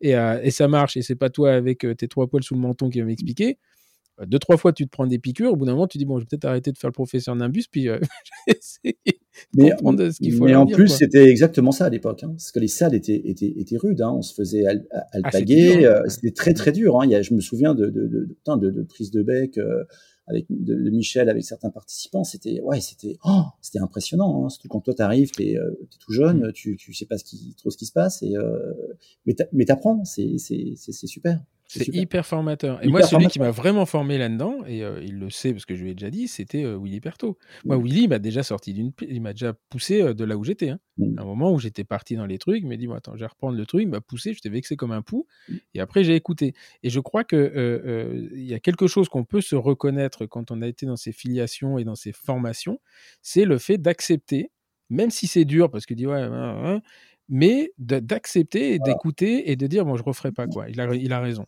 d'écouter et puis surtout de, de, vraiment à un moment donné euh, euh, faire l'analyse de ton socle de connaissances. J'aime beaucoup cette expression parce mmh. que ce socle de connaissances, il n'est pas immuable, il n'est pas acquis pour la vie, il s'entretient en permanence. Et, et aujourd'hui, on le voit très très bien, on peut avoir à un moment donné tendance à, à, tourner un peu autour de son propre axe, autour des mêmes sujets, des mêmes thématiques, la même façon de les présenter. Euh, et je pense que la, seule façon réellement d'innover, là je pense peut-être plus aux, jeunes générations que je, côtoie euh, comme toi assez régulièrement, euh, c'est la recherche. C'est la recherche qui va te permettre d'aller innover, d'aller chercher d'autres voies et de et finalement se, se, se ressourcer au travers de thématiques que tu vas fouiller. Là, je pense particulièrement depuis quelques années à, au travail sur la biomécanique. Je veux dire, c'est euh, chez nous en restauratrice et en prothèse, il y avait un grand absent, c'était la, biomécanique de la dent. Euh, et c'est tout le vaste domaine de la biomimétique en particulier. C'est, comprendre le fonctionnement au niveau des tissus, euh, comprendre les, les, problèmes de différentiel de gradient, pourquoi une fissure va se propager et, et, aboutir à, ce qu'on appelle une rupture catastrophique d'un, fragment d'émail, ou au contraire pourquoi elle va être stoppée par la, la jonction améo dentinaire. Et donc, à partir de là, on comprend mieux le rôle très important que joue le collage. Et en comprenant mieux le rôle important que joue le collage, on comprend mieux pourquoi on a intérêt à être euh, minimalement invasif dans nos approches thérapeutiques. Enfin, je veux dire, euh, voilà, il y a, y, a, y a mille et une choses, mais je pense que le cœur de ça, c'est quand même la recherche. Clairement, avec alors, la recherche, soit de, soit de faire de la recherche, mais au moins à s'intéresser à ce qui sort. Parce que, effectivement, quand tu, le, problème des gens, de la, des gens dans la recherche, c'est que très vite, ils sont ils sont déconnectés. De... Connectés, latéralisés. Parce que quand tu t'intéresses aux tags qui rentrent dans, la dans le tubulus et en fonction de l'âge du truc du machin, il y a un moment, tu te souviens plus que le tag, il est relié à l'adhésif, qui est relié à la pièce mécanique. Et, voilà. Et donc, en fait, ce qui est plus que, le, quand je, dirais la recherche, c'est pas forcément de la faire. Alors, quand tu as fait de la recherche, tu as une analyse tu as une, compétence et une connaissance qui te permet d'aller lire des articles un petit peu plus pointus et spécifiques et d'aller d'avoir une, capacité d'analyse et de, synthèse qui est plus forte et plus rapide que quelqu'un qui n'a pas eu cette formation-là. Mais euh, je crois qu'il faut lire, oui, enfin, il faut, euh, il faut lire. Après, euh, il y a aussi un, il y a une deuxième, un deuxième écueil à ça, c'est qu'il y a maintenant il y a pléthore de, publications quotidiennes mmh. qui, qui devient, ça devient, ça devient problématique parce que finalement, on est avant, même moi je l'ai vécu, c'est-à-dire que sur nos thématiques, il y avait un certain nombre d'articles qui sortaient de façon mensuelle. On avait vraiment pour objectif d'enrichir la connaissance et la science. Aujourd'hui, vu tous les articles, tous les journaux qui sortent, les gratuits, les trucs, les machins, on est plus dans un enregistrement, dans, dans de, de, data. On crée de la data, c'est-à-dire que et, le problème de la data, c'est que l'être humain n'est pas capable de l'analyser intelligemment. Mmh. On va passer sur des outils qui vont l'analyser pour nous. Donc là, on va, on va partir dans une, une, ultième révolution euh, scientifique euh, qui, euh, qui, qui, va être problématique. J'ai écouté un, un, podcast il n'y a pas longtemps de, de de la fille, euh, j'ai oublié son nom, et elle est, elle est assez incroyable, vraiment incroyable, celle qui avait créé le, site Litchi, tu sais, le, mmh le, le, truc, euh, tu donnes de l'argent. Oui, tu donnes de l'argent, oui. Les cagnottes, voilà.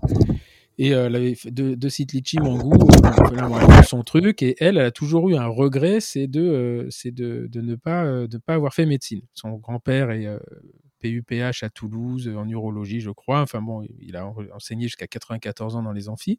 Et donc, elle a ce regret. Et donc, elle décide, quand elle vend sa société, de euh, d'aller euh, euh, de, reprendre médecine. Et là, elle a, 36 ans à l'époque, et on lui dit, bah, c'est dommage parce que la passerelle, c'est jusqu'à 35. Donc, grosse frustration. Là-dessus arrive le Covid, elle se lance un peu dans le, dans le médical, high-tech, machin, etc. Et donc là, elle a, créé une, structure qui s'appelle Résilience et qui est en fait l'exploitation de l'intelligence artificielle de, au service des médecins en oncologie. Et donc, dans son. Enfin, je vous invite tous à écouter ce podcast, c'est très intéressant, c'est Do It Yourself de Mathieu Stéphanie. Et euh, elle arrive à un, truc, et donc elle se dit bon, voilà, actuellement, on travaille avec l'équipe de Gustave Roussy, donc euh, gros, grosse, grosse, grosse structure en oncologie euh, mmh. internationale. Et elle dit voilà, les consultations, c'est tel que je crois que la durée moyenne d'une consultation pour un patient à qui on va annoncer qu'il a un cancer est de 8 minutes. Donc elle dit ça, c'est juste pas possible mmh. humainement.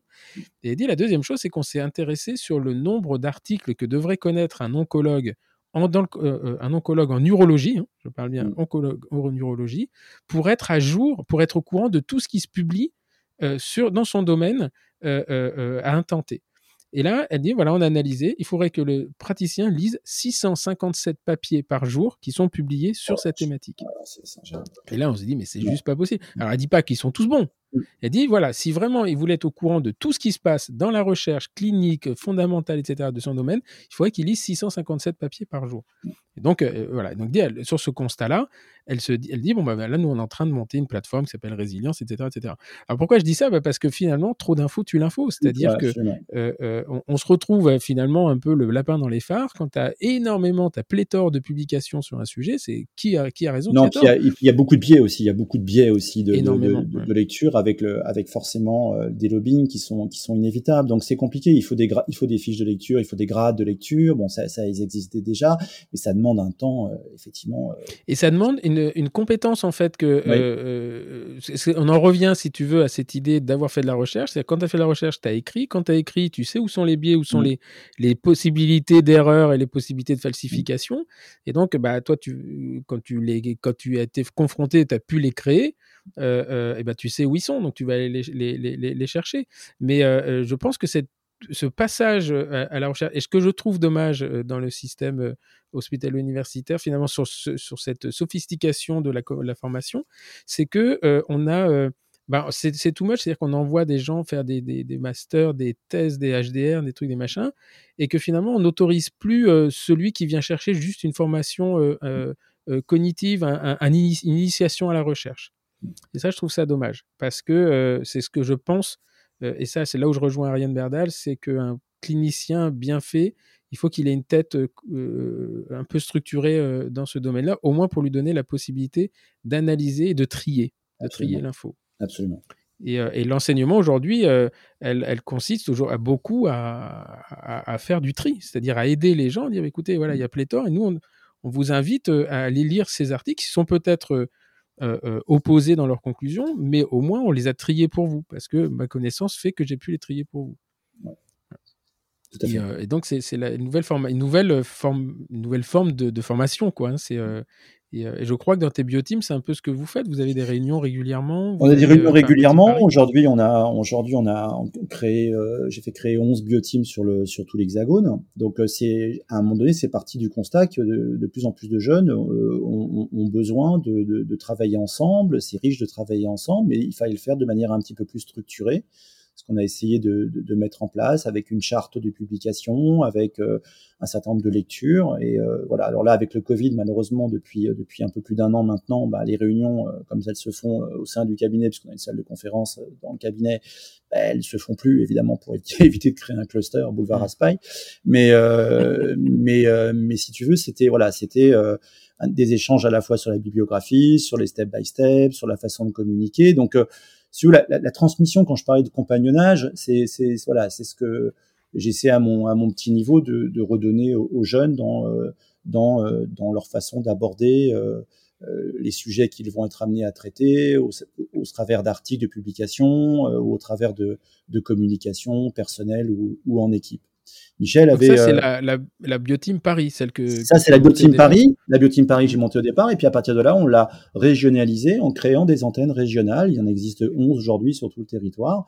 Alors, ils n'ont pas forcément un mode de fonctionnement euh, identique, hein, parce que ça demande aussi de se voir euh, très régulièrement. Ça demande un investissement de temps. Hein. Moi, j'y consacrais jusqu'à il y a un an euh, le mardi tous les 15 jours. Après, on avait un petit peu euh, espacé les séances en fonction des, si tu veux, des, des plannings de chacun. Mais en gros, c'était un, une réunion tous les 15 jours, trois semaines, une matinée euh, de travail avec des to-do list, avec des implications pour l'année, avec des avec des, des, échéances de publication. On a eu un numéro spécial dans l'info. Là, on a eu voilà des préparations pour le collège international d'orthodontie, enfin des, des, déplacements ensemble. Bon, donc on peut, on peut construire, si tu veux, euh, cette, euh, cette notion d'équipe, on peut la, on peut la valoriser par euh, un travail un peu plus méthodique que de publier un simple post sur Facebook, quoi. je dis pas que mmh. c'est, je dis pas que c'est pas bien, je dis pas que c'est pas intéressant à certains égards, mais dans le compagnonnage, voilà, c'est, c'est ça que je veux essayer de mettre en place et ça marche plutôt assez bien avec des Ouais, et donc, par exemple, quand tu, tu fais. Euh, parce que le, les bioteams, j'ai jamais, jamais bien compris. En fait, il y a, y, a, y a bioémulation, bioteam, c'est deux choses complètement différentes ou ouais, en, fait, en, fait, les, hiérarchie? En fait, l'émanation, en fait, la structure, la structure mère, c'est la, la bioémulation, c'est le groupe de bioémulation. Moi, j'ai intégré en 2012, euh, euh, donc, euh, à la demande de Pascal Magne et de, et de Panagiotis Bazos. Euh, il y a un groupe maintenant qui s'appelle Bioémulation France, hein, dont s'occupe Jean Meyer à, Marseille. Euh, c'est en fait c'est la, la, je dirais c'est le, le c'est une antenne un petit peu euh, euh, plus nationale. Hein, C'est-à-dire qu'on a des liens bien sûr forcément sur les sur les sujets, mais c'est un mode de fonctionnement complètement différent. Euh, bioémulation c'est plutôt un think tank en fait. Hein avec des masters, avec des prothésistes répartis sur le monde entier, avec des cliniciens, avec voilà, avec des chercheurs. Voilà, donc ça c'est le think tank bioémulation. Et puis euh, ici en, en France, c'est plus sur la formation, si tu veux, l'échange entre les praticiens. Euh, avec euh, des fenêtres, des fenêtres Facebook identifiées par antenne régionale de bioteam, et puis surtout des, des, groupes de travail qui se réunissent à la fréquence qu'ils décident eux-mêmes en fonction de leur disponibilité pour travailler un peu plus sur le fond, préparer des petits événements euh, locaux, préparer des publications, etc. Donc en fait, il y a, il n'y a pas de lien direct, si tu veux, mais c'est une façon, euh, enfin c'est une, une, une régionalisation, il n'y a pas de, d'accord. Et les bioteams, c'est typiquement français, c'était sur, sur, où ça existe dans, dans, dans, en Europe ou dans le monde entier? Ben, je, ça, je peux pas le dire avec euh, certitude, mais a priori, je pense qu'il y a qu'en France pour l'instant que ça marche comme ça. D'accord. Alors, si un praticien, euh, euh, je sais pas moi, n'importe où, euh, mmh. veut rejoindre une bioteam, c'est quoi? Il y a une, il y a un prérequis, il y a une intronisation. Il n'y a pas, pas d'intronisation, c'est des structures assez ouvertes, assez libres. J'ai pas voulu, j'aime pas trop moi les carcans euh, administratifs où il faut montrer patte blanche, etc. Donc ils se, ils rejoignent en fait les bioteams via euh, via les réseaux euh, les réseaux Facebook, hein, leur antenne régionale, et puis à partir de là, en fonction de leur leur proposition d'implication, soit ils rejoignent le, le bureau en fait de la bioteam locale. Et là, ils vont être amenés à faire des réunions de préparation ensemble. Euh, soit ils viennent simplement en tant que membres venir euh, poster euh, des cas cliniques, des, des articles, en, suivant une charte que j'ai proposée pour l'ensemble des 11 équipes, à enfin des 11 antennes à l'heure actuelle sur sur le territoire. D'accord. Et donc, il y a, y a euh, euh, comment dire, il y a, y a, un président. Enfin, c'est organisé sous une forme d'une association ou c'est euh, c'est une structure qui n'a pas de, Association loi 1901, association loi 1901, classique. Donc, Il y a des statuts pour chaque bioteam. Voilà, pour chaque bioteam, exactement. Et puis, on a on a un congrès. Le premier congrès a, eu lieu il y a deux ans à Nice, qui a été organisé par l'équipe niçoise avec Romain Seignos, Mika Griette. Euh, et puis Romain Ruitard, etc. La deuxième aura lieu dans le sud-ouest avec euh, toute l'équipe, la Mélanie Giano, euh, Julien Molia, Antoine Lambert, etc. Donc on a, on essaie de faire un congrès tous les tous les deux ans où on réunit l'ensemble des 11 équipes qui vont se, voilà, qui vont se retrouver. Donc tu as des praticiens de tous les horizons. C'est ça que j'aime bien, c'est que tu as, as, des praticiens de tous les horizons. moi, je suis toujours surpris de voir au moment des, des pauses de GRF des praticiens que tu connais pas qui disent est-ce que je peux te poser une question, est-ce que je peux te montrer un cas? Puis de voir arriver sur l'iPhone euh, des cas de dingue, quoi, des photos incroyables, euh, une vraie réflexion, euh, des questions super intelligentes, des cas magnifiques. Et, et, en fait, des gens qui ont envie peut-être d'aller un peu plus loin et qui, mais qui n'ont pas le, si tu veux, la structure, qui reviennent pas forcément à la fac parce qu'ils, parce que pour X raisons, ils n'ont pas forcément le temps nécessaire pour ça ou l'envie de le faire, et, et qui auraient envie de se retrouver dans une équipe. C'est, c'est de là mmh. que m'est venue l'idée un petit peu de monter ce, cette, cette régionalisation. Ouais. Alors justement, tu en parles de, de, de, GRF, donc, euh, euh donc tu as eu une, une, une, activité en tant que maître de conférence des, des, universités à Paris 5, et puis il y a 10 ans, donc ça fait 11 ans maintenant, parce que je crois que vous avez fêté 10 mmh. ans il y a 2 oui. ans.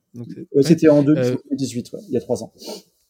Euh, donc vous montez une, une, structure de formation qui s'appelle GRF, euh, et, en fait, c'est quand tu m'as redonné, que je connaissais d'ailleurs le prénom de ton fils euh, tout à l'heure, c'est que je me dis, tiens, il doit y avoir, euh, il doit y avoir quelque chose. le groupe Raphaël Formation, c'est c'est lié au prénom de, de, en fait, votre fils ou... En fait, l'idée, l'idée et la, et la, structure même GRF est montée en 2006 hein, sous les sous les l'interrogation d'Anne Laure de me dire mais écoute franchement quand je vois le nombre de déplacements que tu fais à droite et à gauche ce serait bien de rationaliser un petit peu tout ça. C'est vrai que bon alors, les chambres d'hôtel à droite à gauche dans tous les dans tous les zones FOC de France on l'a fait pendant des années. Euh, j'avais envie d'être un petit peu plus de sanctuariser un petit peu plus la, la, la formation euh, ici euh, chez moi à, Paris à l'époque. Et, et, donc mm-hmm. on, elle, elle, on, monte cette structure GRF euh, en 2006 en réalité. Et ensuite GRF va, va garder ce nom pour la formation en dentisterie esthétique et adhésive à partir de, de 2008 avec euh, avec Jean-Pierre et Anne-Laure. Et là, on rentre vraiment dans, dans la dans la je dirais la, la, professionnalisation. Dans la professionnalisation de GRF avec euh, quatre cycles sur quatre années. Aujourd'hui, on a 12 12 journées de de formation. Et, et au-delà de cette, ces, ces, ces 12 journées de ces quatre cycles, on a vraiment un suivi très proche des praticiens, un accompagnement euh, à la fois clinique et scientifique des praticiens tout au long de ces quatre années. Alors qui se fait au travers d'un groupe euh, Facebook secret euh, de plus de 1000 membres aujourd'hui, qui se fait par l'intermédiaire de d'échanges par bah, par mail ou par ou par par WhatsApp, etc. Donc il y a, y, a, y a un vrai suivi, il y a un vrai accompagnement. Et mmh. trois journées par année pour laisser le temps justement aux gens bah, c'est des journées qui sont quand même assez denses. Il y a énormément de, de données. Il y, a des, il y a des livres d'environ 120, 150 pages, 180 pages par journée. Donc, il faut quand même les avaler. Et il faut surtout laisser le temps aux praticiens et à leur équipe de mettre ça en place dans le cabinet.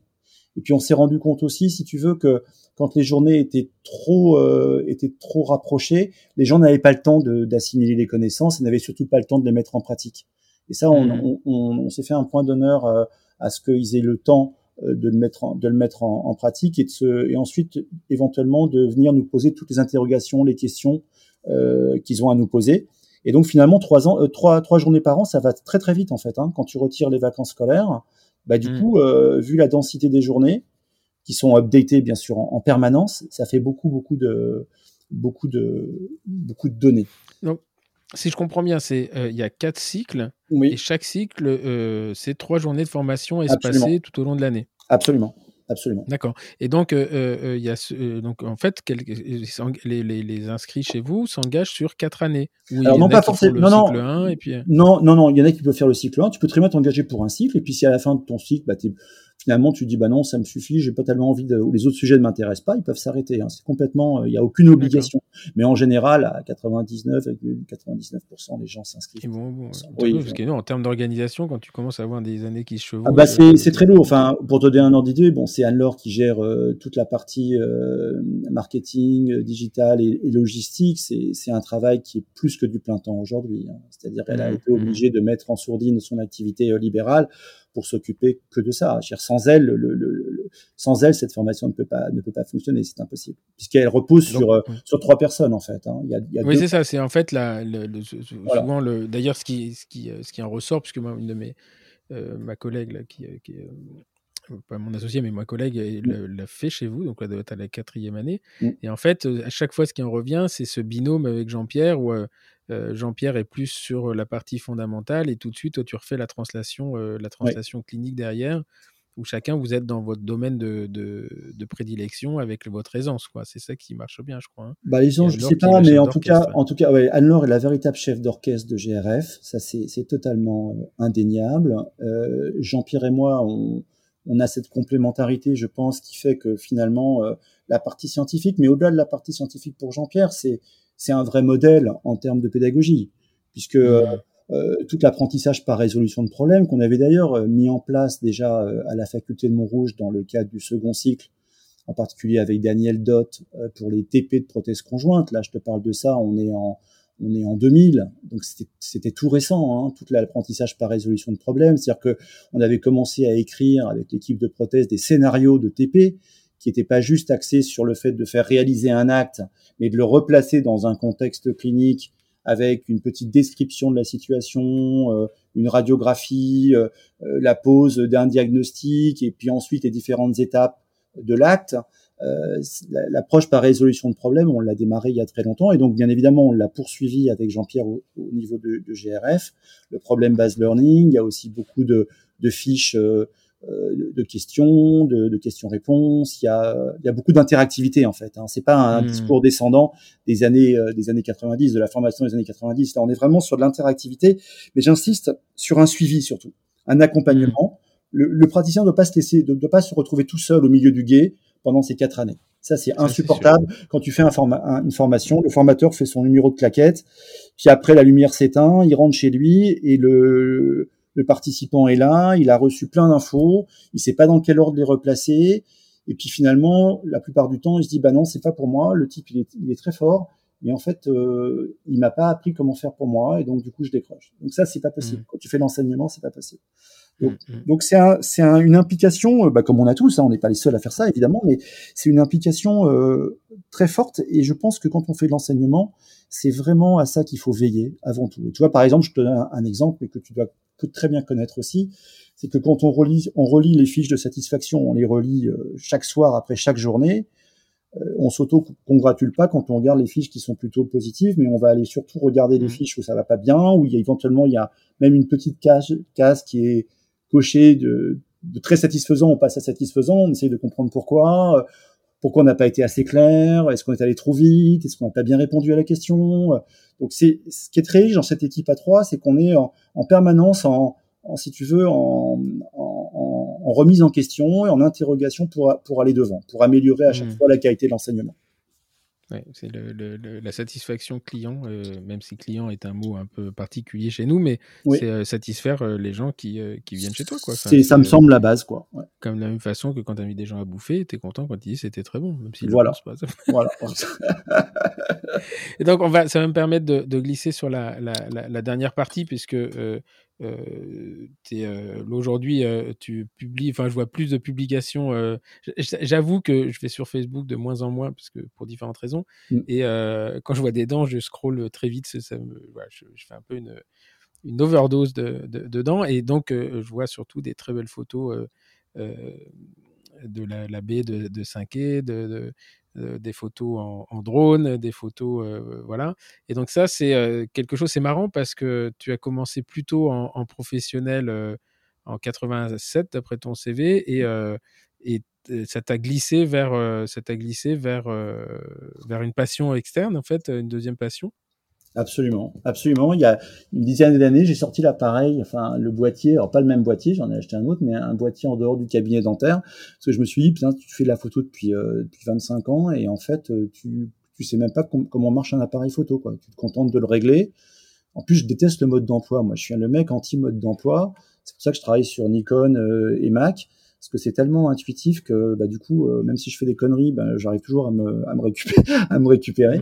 Mais euh, voilà, j'ai sorti l'appareil photo du cabinet et puis euh, finalement, ouais, c'est une vraie passion. C'est une vraie passion. Je passe du temps à, observer. J'adore observer. C'est pas du voyeurisme, c'est ouais, la vie m'intéresse dans tous ses aspects, c'est-à-dire le, ressenti quand je vois un beau paysage, un lever de soleil, un coucher de soleil, quand je fais de la street photographie tout m'intéresse en fait. Il n'y a pas euh, le sport. Je fais de plus en plus de, de, de couverture d'événements J'ai vu que tu, euh, mm. tu, faisais, tu couvrais des événements sportifs, hein, parce que la, la, la photo euh, sportive c'est différent de la photo de paysage quand même. Bah c'est très différent et justement c'est ça qui est riche, c'est que finalement chaque sujet que tu touches en photographie euh, finalement fait appel, euh, alors non pas à un œil différent, pas dire ça, mais en tout cas à un setup différent, à une gestion de la lumière différente, à euh, aux notions de vitesse, aux notions d'anticipation des gestes.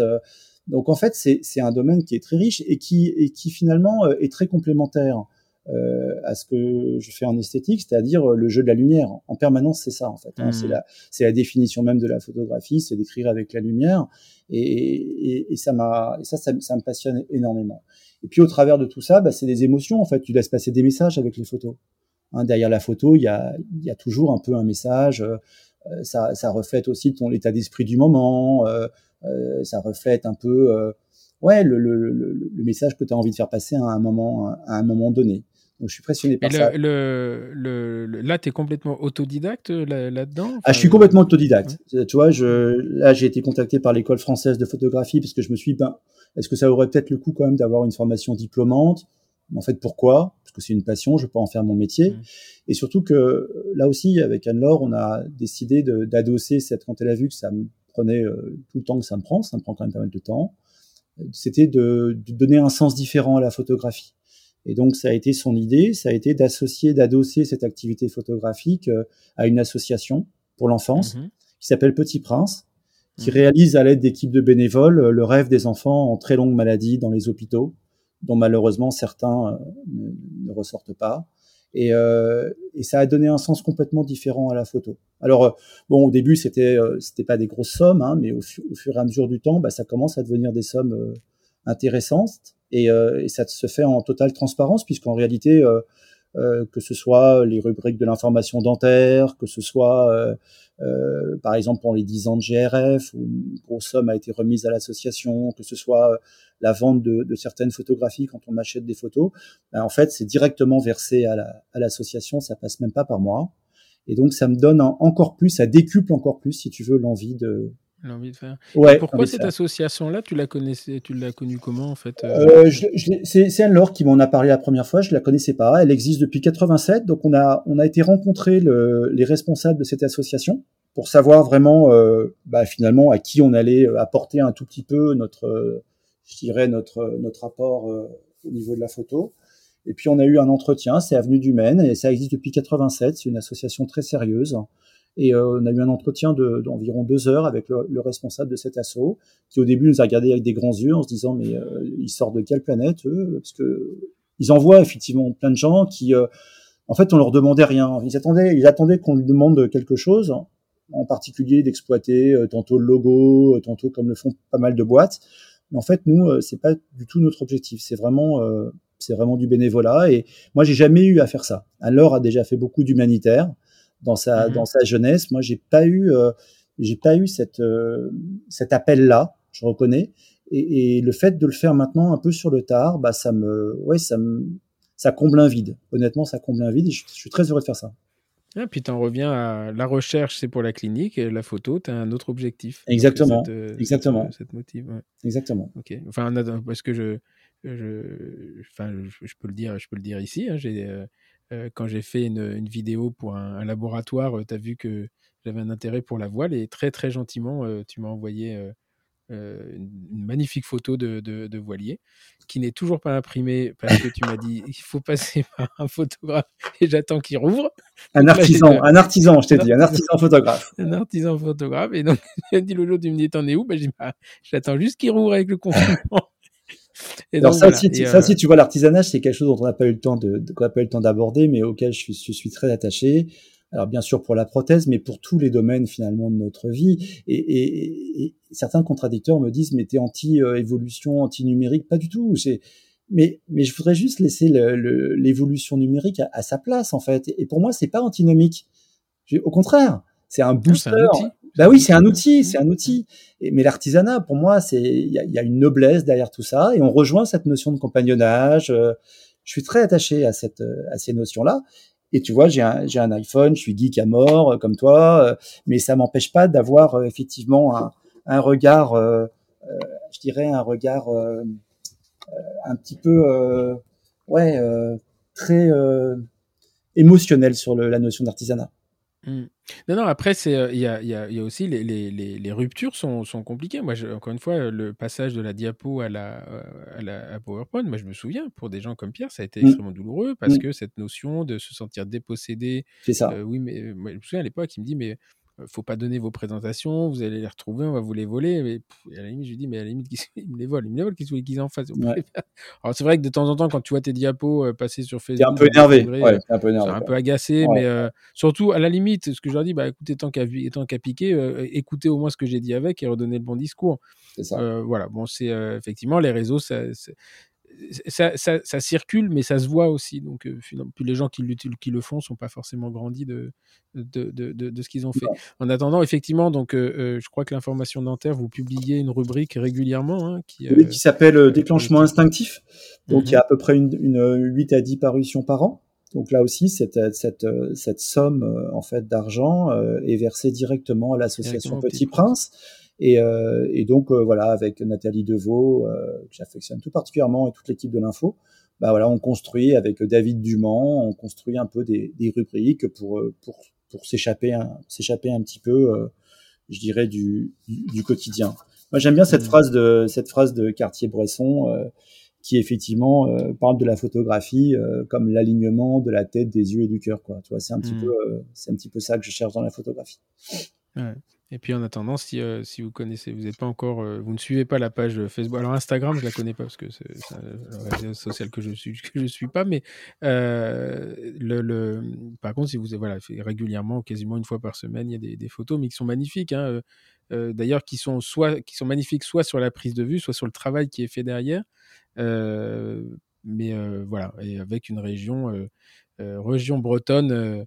voilà, c'est quand tu pourrais presque aller euh, te, voir la mairie de Saint-Quay en leur disant, voyez l'image que je donne de votre. Ah bah c'est fait. Bah, ah bah tu crois, tu crois pas d'ici bien dire parce qu'il y a des, là dans le numéro spécial dans le magazine de Saint-Quay, là il y a une photo, il y a une petite rubrique qui s'appelle Regard qui euh, qui euh, m'ont fait l'honneur de, de, publier une, une de mes photos.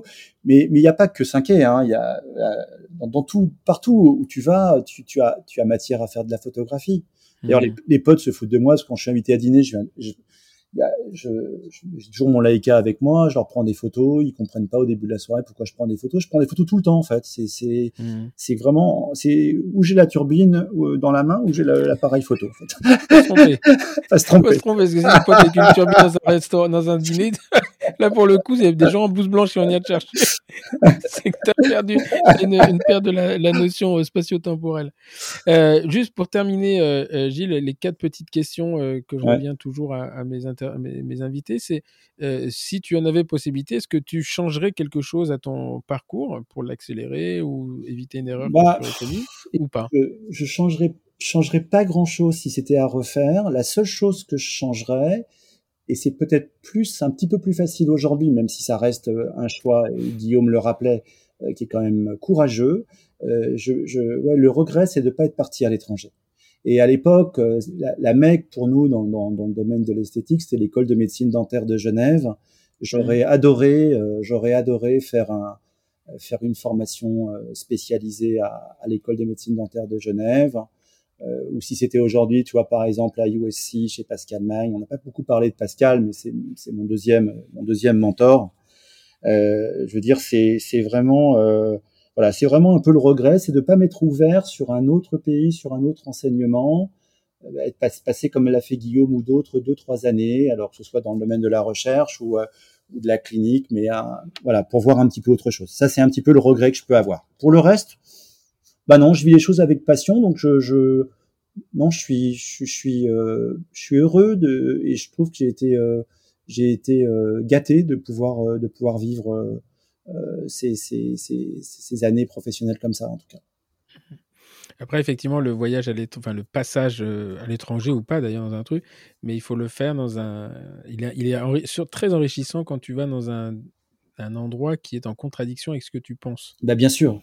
Parce que en fait, tu t'aperçois qu'ils ont, ils sont aussi convaincus de ce qu'ils disent, alors qu'ils, moi, quand je suis arrivé à Birmingham, j'avais, euh, c'était vraiment, on était à l'opposé de ce que m'avait enseigné Pierre, hein, quasiment. et à la fin, bah voilà, tu as au moins les deux sons de cloche. Et euh, bah, finalement, tu es dans la merde parce que tu sais plus quoi penser. Mais, mais ton, ton, départ à Birmingham, regarde, le, le ça a été formidable euh, au niveau du, du, du, boost en termes de recherche pour toi. Ça a été, euh, voilà, comme, comme Guillaume quand il est parti aux États-Unis, vous avez, euh, mmh. c'est, un, ça a été un, un, moment très fort de votre, de votre carrière professionnelle. Ah oui, oui, c'est, c'est, le, le, vrai pivot, il se fait, il se fait à ce moment-là. C'est parce qu'en plus, tu, tu réalises qu'il existe autre chose.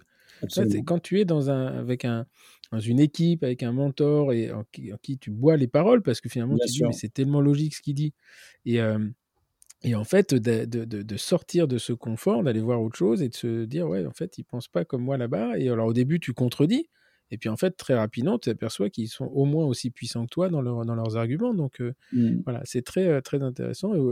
Et, je suis très copain avec eux là-bas également. Et, et, on continue à avoir des, des, des échanges très constructifs donc là c'est le, le petit regret de ça voilà euh, qu'est-ce qui t'a beaucoup inspiré dans ton parcours professionnel ou qui continue à le, à le, à le faire?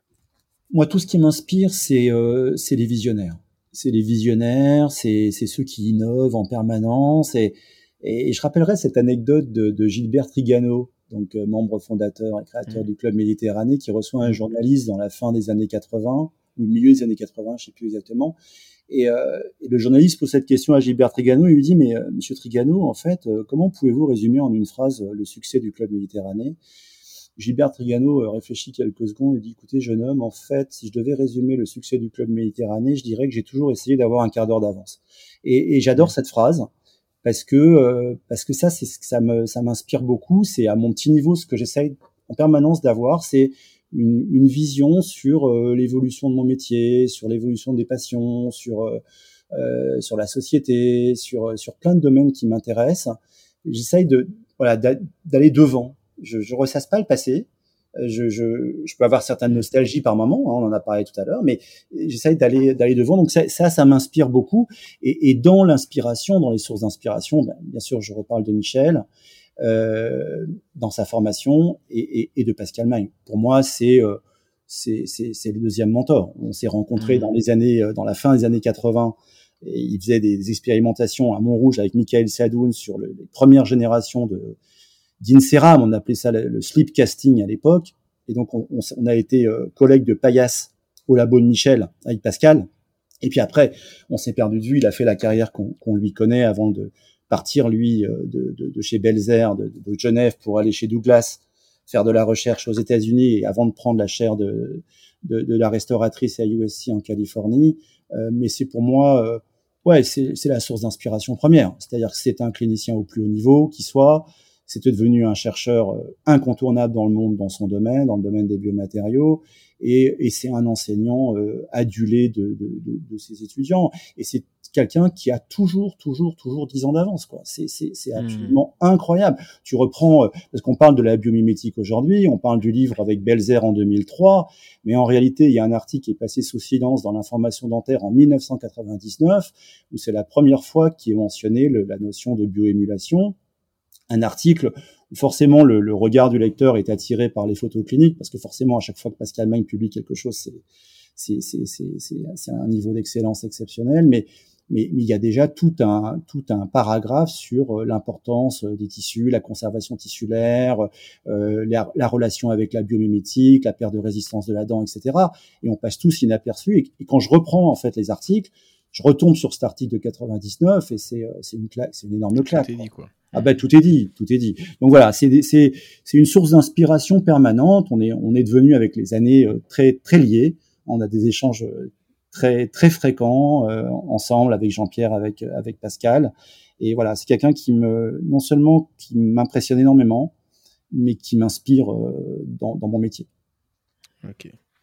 Alors, si euh, dans, dans, tes bioteams, euh, tu as des, des, moins jeunes, enfin, c'est pareil, si, euh, je disais tout à l'heure, c'est un des rares avec Guillaume Joigny, mais il y a aussi Alexandre Dagba, il y a des gens qui sont partis, alors c'est un domaine que, que je connais pas, mais mmh. il y a pas mal de jeunes qui, qui, qui ont rejoint tes bioteams.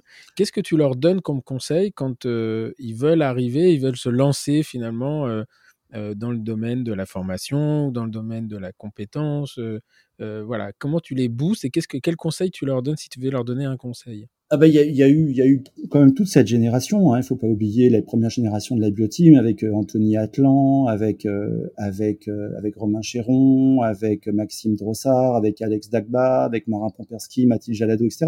Donc il y a, y a, moi ça me fait plaisir de, de, voir ces gens grandir. Et puis, ben, à un moment donné, ils quittent le nid. Hein, c'est des structures ouvertes, hein, donc ils sont pas là, bien sûr, pour la vie. Hein, c'est des structures ouvertes. Ils font leur leur propre plan de carrière. Moi, je suis juste un facilitateur. Hein. Euh, Michel Degrange avait une phrase formidable que je t'ai déjà dite, c'est, euh, vous savez, Gilles, euh, dans la vie, on est tous des locataires. Un jour, il faut rendre la clé. Je trouve cette mmh. phrase admirable. Et moi, à mon, à mon petit niveau, c'est ce que j'essaye de faire. Donc, le conseil que je leur donnerais, c'est au-delà du travail, c'est de la, de la persévérance et de la constance pour acquérir ce socle de connaissances. Voilà. Mmh. Je crois qu'il y a un moment donné, euh, on peut pas, euh, on peut pas, euh, il faut pas aller trop vite. Quoi. Je veux dire, les choses se font, euh, euh, on se construit année après année en fonction de son environnement, des gens qu'on rencontre, des amitiés qu'on lit, mais surtout être constant pour être plus performant. Voilà. Et ça passe par une dose de travail importante. Hein. Je sais plus qu'est-ce qu'il disait. le mot récompense n'arrive devant le mot travail que dans le dictionnaire. J'aime bien cette phrase-là. Non, mais c'est ça. Le mot récompense n'arrive que, que, dans le dictionnaire avant le mot travail. Donc euh, la récompense, elle vient après. Et puis, euh, ce que j'aurais envie de dire à, des jeunes aujourd'hui, parce qu'on voit plein de jeunes hein, sur les réseaux, on voit plein de jeunes performants, on voit plein de jeunes euh, brillants, des cliniciens, vraiment avec une avec une réflexion.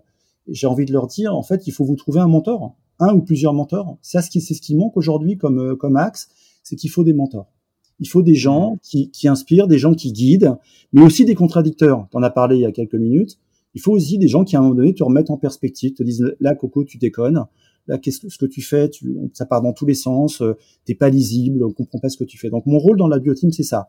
C'est dans le coaching des jeunes, c'est, euh, c'est sur une base de travail euh, sérieuse, approfondie, euh, livresque, mais avec des applications cliniques, faisant appel à la recherche, aux scientifiques et à la clinique, de construire un, un parcours de vie professionnelle euh, sur un socle de connaissances solides. Voilà, c'est un petit peu ça que j'essaye de donner. La notion de, de socle de connaissances, hein, c'est quelque chose euh, que tu, tu, tu, as dit plusieurs fois dans cette, oui, euh, oui. Dans cette, dans cet entretien, et c'est vrai que il, est, il est compliqué quand même. Enfin, il est plus compliqué que quand on y en était, puisqu'il y avait moins de. Plus tu, plus tu avances dans, dans l'existence et y a, plus tu rajoutes de choses à connaître. Et, et alors autant euh, à l'époque où, on est, où nous on a été formés, il y a des choses qu'on qu'on finissait par oublier parce que bah, finalement elles n'avaient plus de raison d'être. Aujourd'hui, il y a beaucoup à apprendre et il y a peu à oublier. Donc mmh. en fait, euh, la masse de connaissances à acquérir, elle est, euh, elle est croissante. Hein elle est croissante. Elle est, elle est, croissante. Elle est, elle est, beaucoup plus importante finalement. Commencer aujourd'hui, c'est plus compliqué que quand on a commencé nous. Oui. Parce que finalement, ce qu'on avait, euh, bah, on l'avait oublié parce que tout ce qui est bon, en endo, je parle de mm. tout ce qui est résine SPAD, etc. Voilà, on a, je sais qu'on n'a plus besoin de se former à ça. C'est pas, c'est pas grave de ne pas le connaître.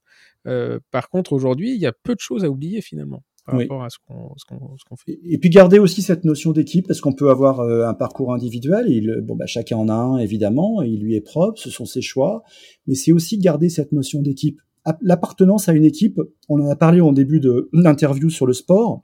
bah, reste omniprésente. C'est-à-dire que dans les bioteams, ce que j'aime, c'est quand on se déplace, on part à trois, on part à quatre, on fait une publication commune, euh, chacun apporte sa pierre à l'édifice. Et, et, ça, euh, voilà, c'est ce que j'essaie de leur transmettre modestement, c'est cette notion quand même d'équipe, euh, malgré des parcours individuels qui se construisent. Parce que l'un finalement enrichit l'autre. Et je trouve que ça, c'est une notion, à mon avis, qu'il ne faut pas perdre de vue. Et on s'enrichit de l'autre parfois de façon inconsciente d'ailleurs. Ouais. J'aime bien ce proverbe africain, là, seul on va plus vite, ensemble on va plus loin. C'est très connu comme, comme mm. proverbe, mais, mais c'est vraiment ça. Quoi. Ok. Alors pour terminer, est-ce que tu aurais une lecture, une vidéo, un livre, un TEDx ou un podcast à, à conseiller, quelque chose qui te, qui te représente un peu ou, bah, écoute, tu dis, bah, vous pourriez écouter ça, euh, comme je le fais de temps en temps, les, dans les, comme je l'ai dit tout à l'heure, par exemple, avec le podcast sur résilience. Ah bah grâce à toi, grâce à toi, j'achète plein de bouquins chaque samedi. ça, je voulais te le dire. Là, je suis en pleine lecture de l'océan bleu. Alors ah c'est vrai que c'était un peu éloigné moi de mes de mes voilà de mes sujets de, de, de, lecture, mais mais du coup je me suis bien pris dans le livre. Il est pas tout, il est ardu par moment. Il, il, foisonne d'exemples, mais mais il est très, verras plus le cirque du soleil de la même façon. Voilà, tu m'as, tu m'as donné aussi ce truc-là. Donc, continue à m'envoyer des trucs comme ça, ça me, ça me plaît bien. Non, moi, en fait, je t'ai dit, je quittais pas mon Leica. Et puis, j'ai deux objets que j'ai toujours avec moi. C'est mon Leica et Le Petit Prince de Saint-Exupéry. Ah ouais. Voilà. Et je trouve que ce livre, ce livre, il représente euh, toute la spontanéité des sentiments que je ressens. Voilà. Et je pense que ce livre, il est intemporel. Et il est euh, intemporel à plein d'égards. Euh, le regard sur le monde, le regard sur la nature, et Dieu sait si elle est malmenée euh, depuis, euh, depuis pas mal de temps, le regard sur nos sociétés qui évoluent, sur un monde qui change en permanence. Et euh, bah, je le relis à loisir. Je reste fidèle à moi-même, je profite au maximum du voyage de ce petit prince, et ça me...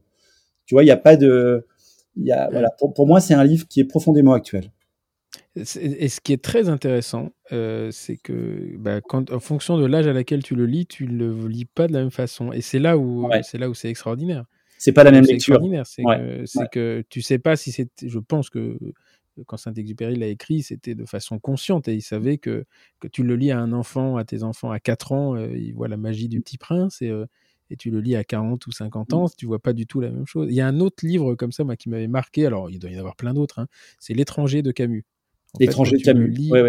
quand tu le lis à, quand on te le fait lire au collège, que ça Ça te fait chier. Tu vois, tu vois que le, le, tu vois que l'histoire qui est racontée, tu vois pas l'intérêt, etc. Et tu le relis après. Euh, euh, voilà. Et euh, il y a un, troisième livre comme ça que j'ai relu récemment. Et pourtant, je suis pas un lecteur, mais en fait, je l'ai relu par par curiosité. Ce qui se passe à Rouen, c'est Madame Bovary. Madame Bovary. Pareil. Gustave Flaubert.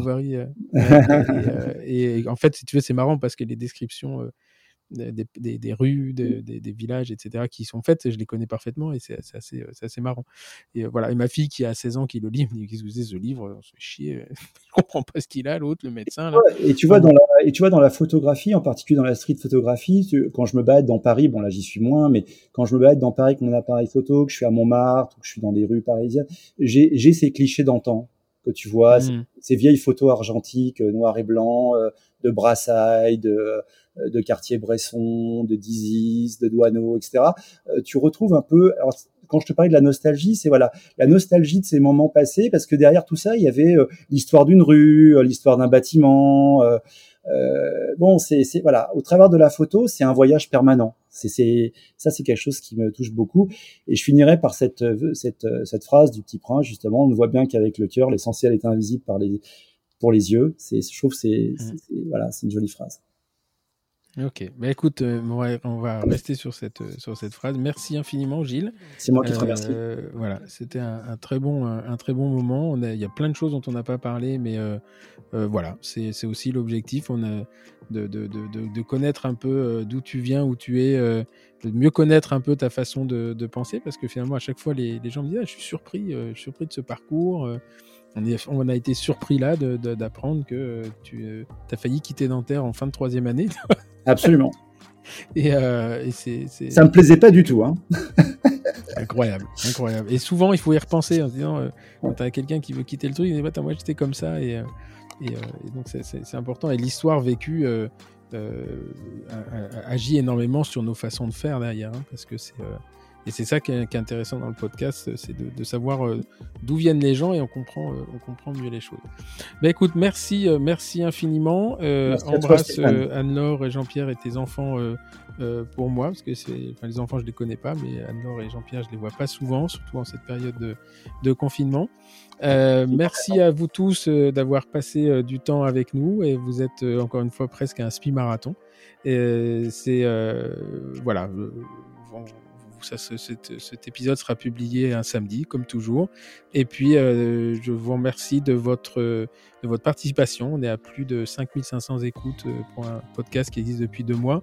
Et euh, moi, ça me fait plaisir, ça me touche et, ça me donne juste envie de, de, continuer. Je passe à titre personnel d'excellents moments et les messages que vous nous envoyez me laissent penser que c'est la même chose pour vous.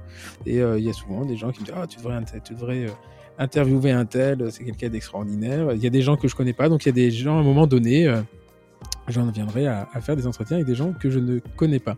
En attendant, euh, la semaine prochaine, bah, vous, euh, non, enfin, là, ce, ce, ce, podcast sera publié après celui de, la semaine dernière, parce qu'il y a un petit décalage dans le temps. en attendant, les épisodes se, succèdent mais ne se ressemblent pas. Prenez soin de vous, on est encore en période de Covid, ça commence à sentir bon sur la sortie. Et puis moi je vous donne rendez-vous la semaine prochaine pour un nouvel épisode, une autre histoire et une autre personne. Merci beaucoup, à très bientôt, au revoir.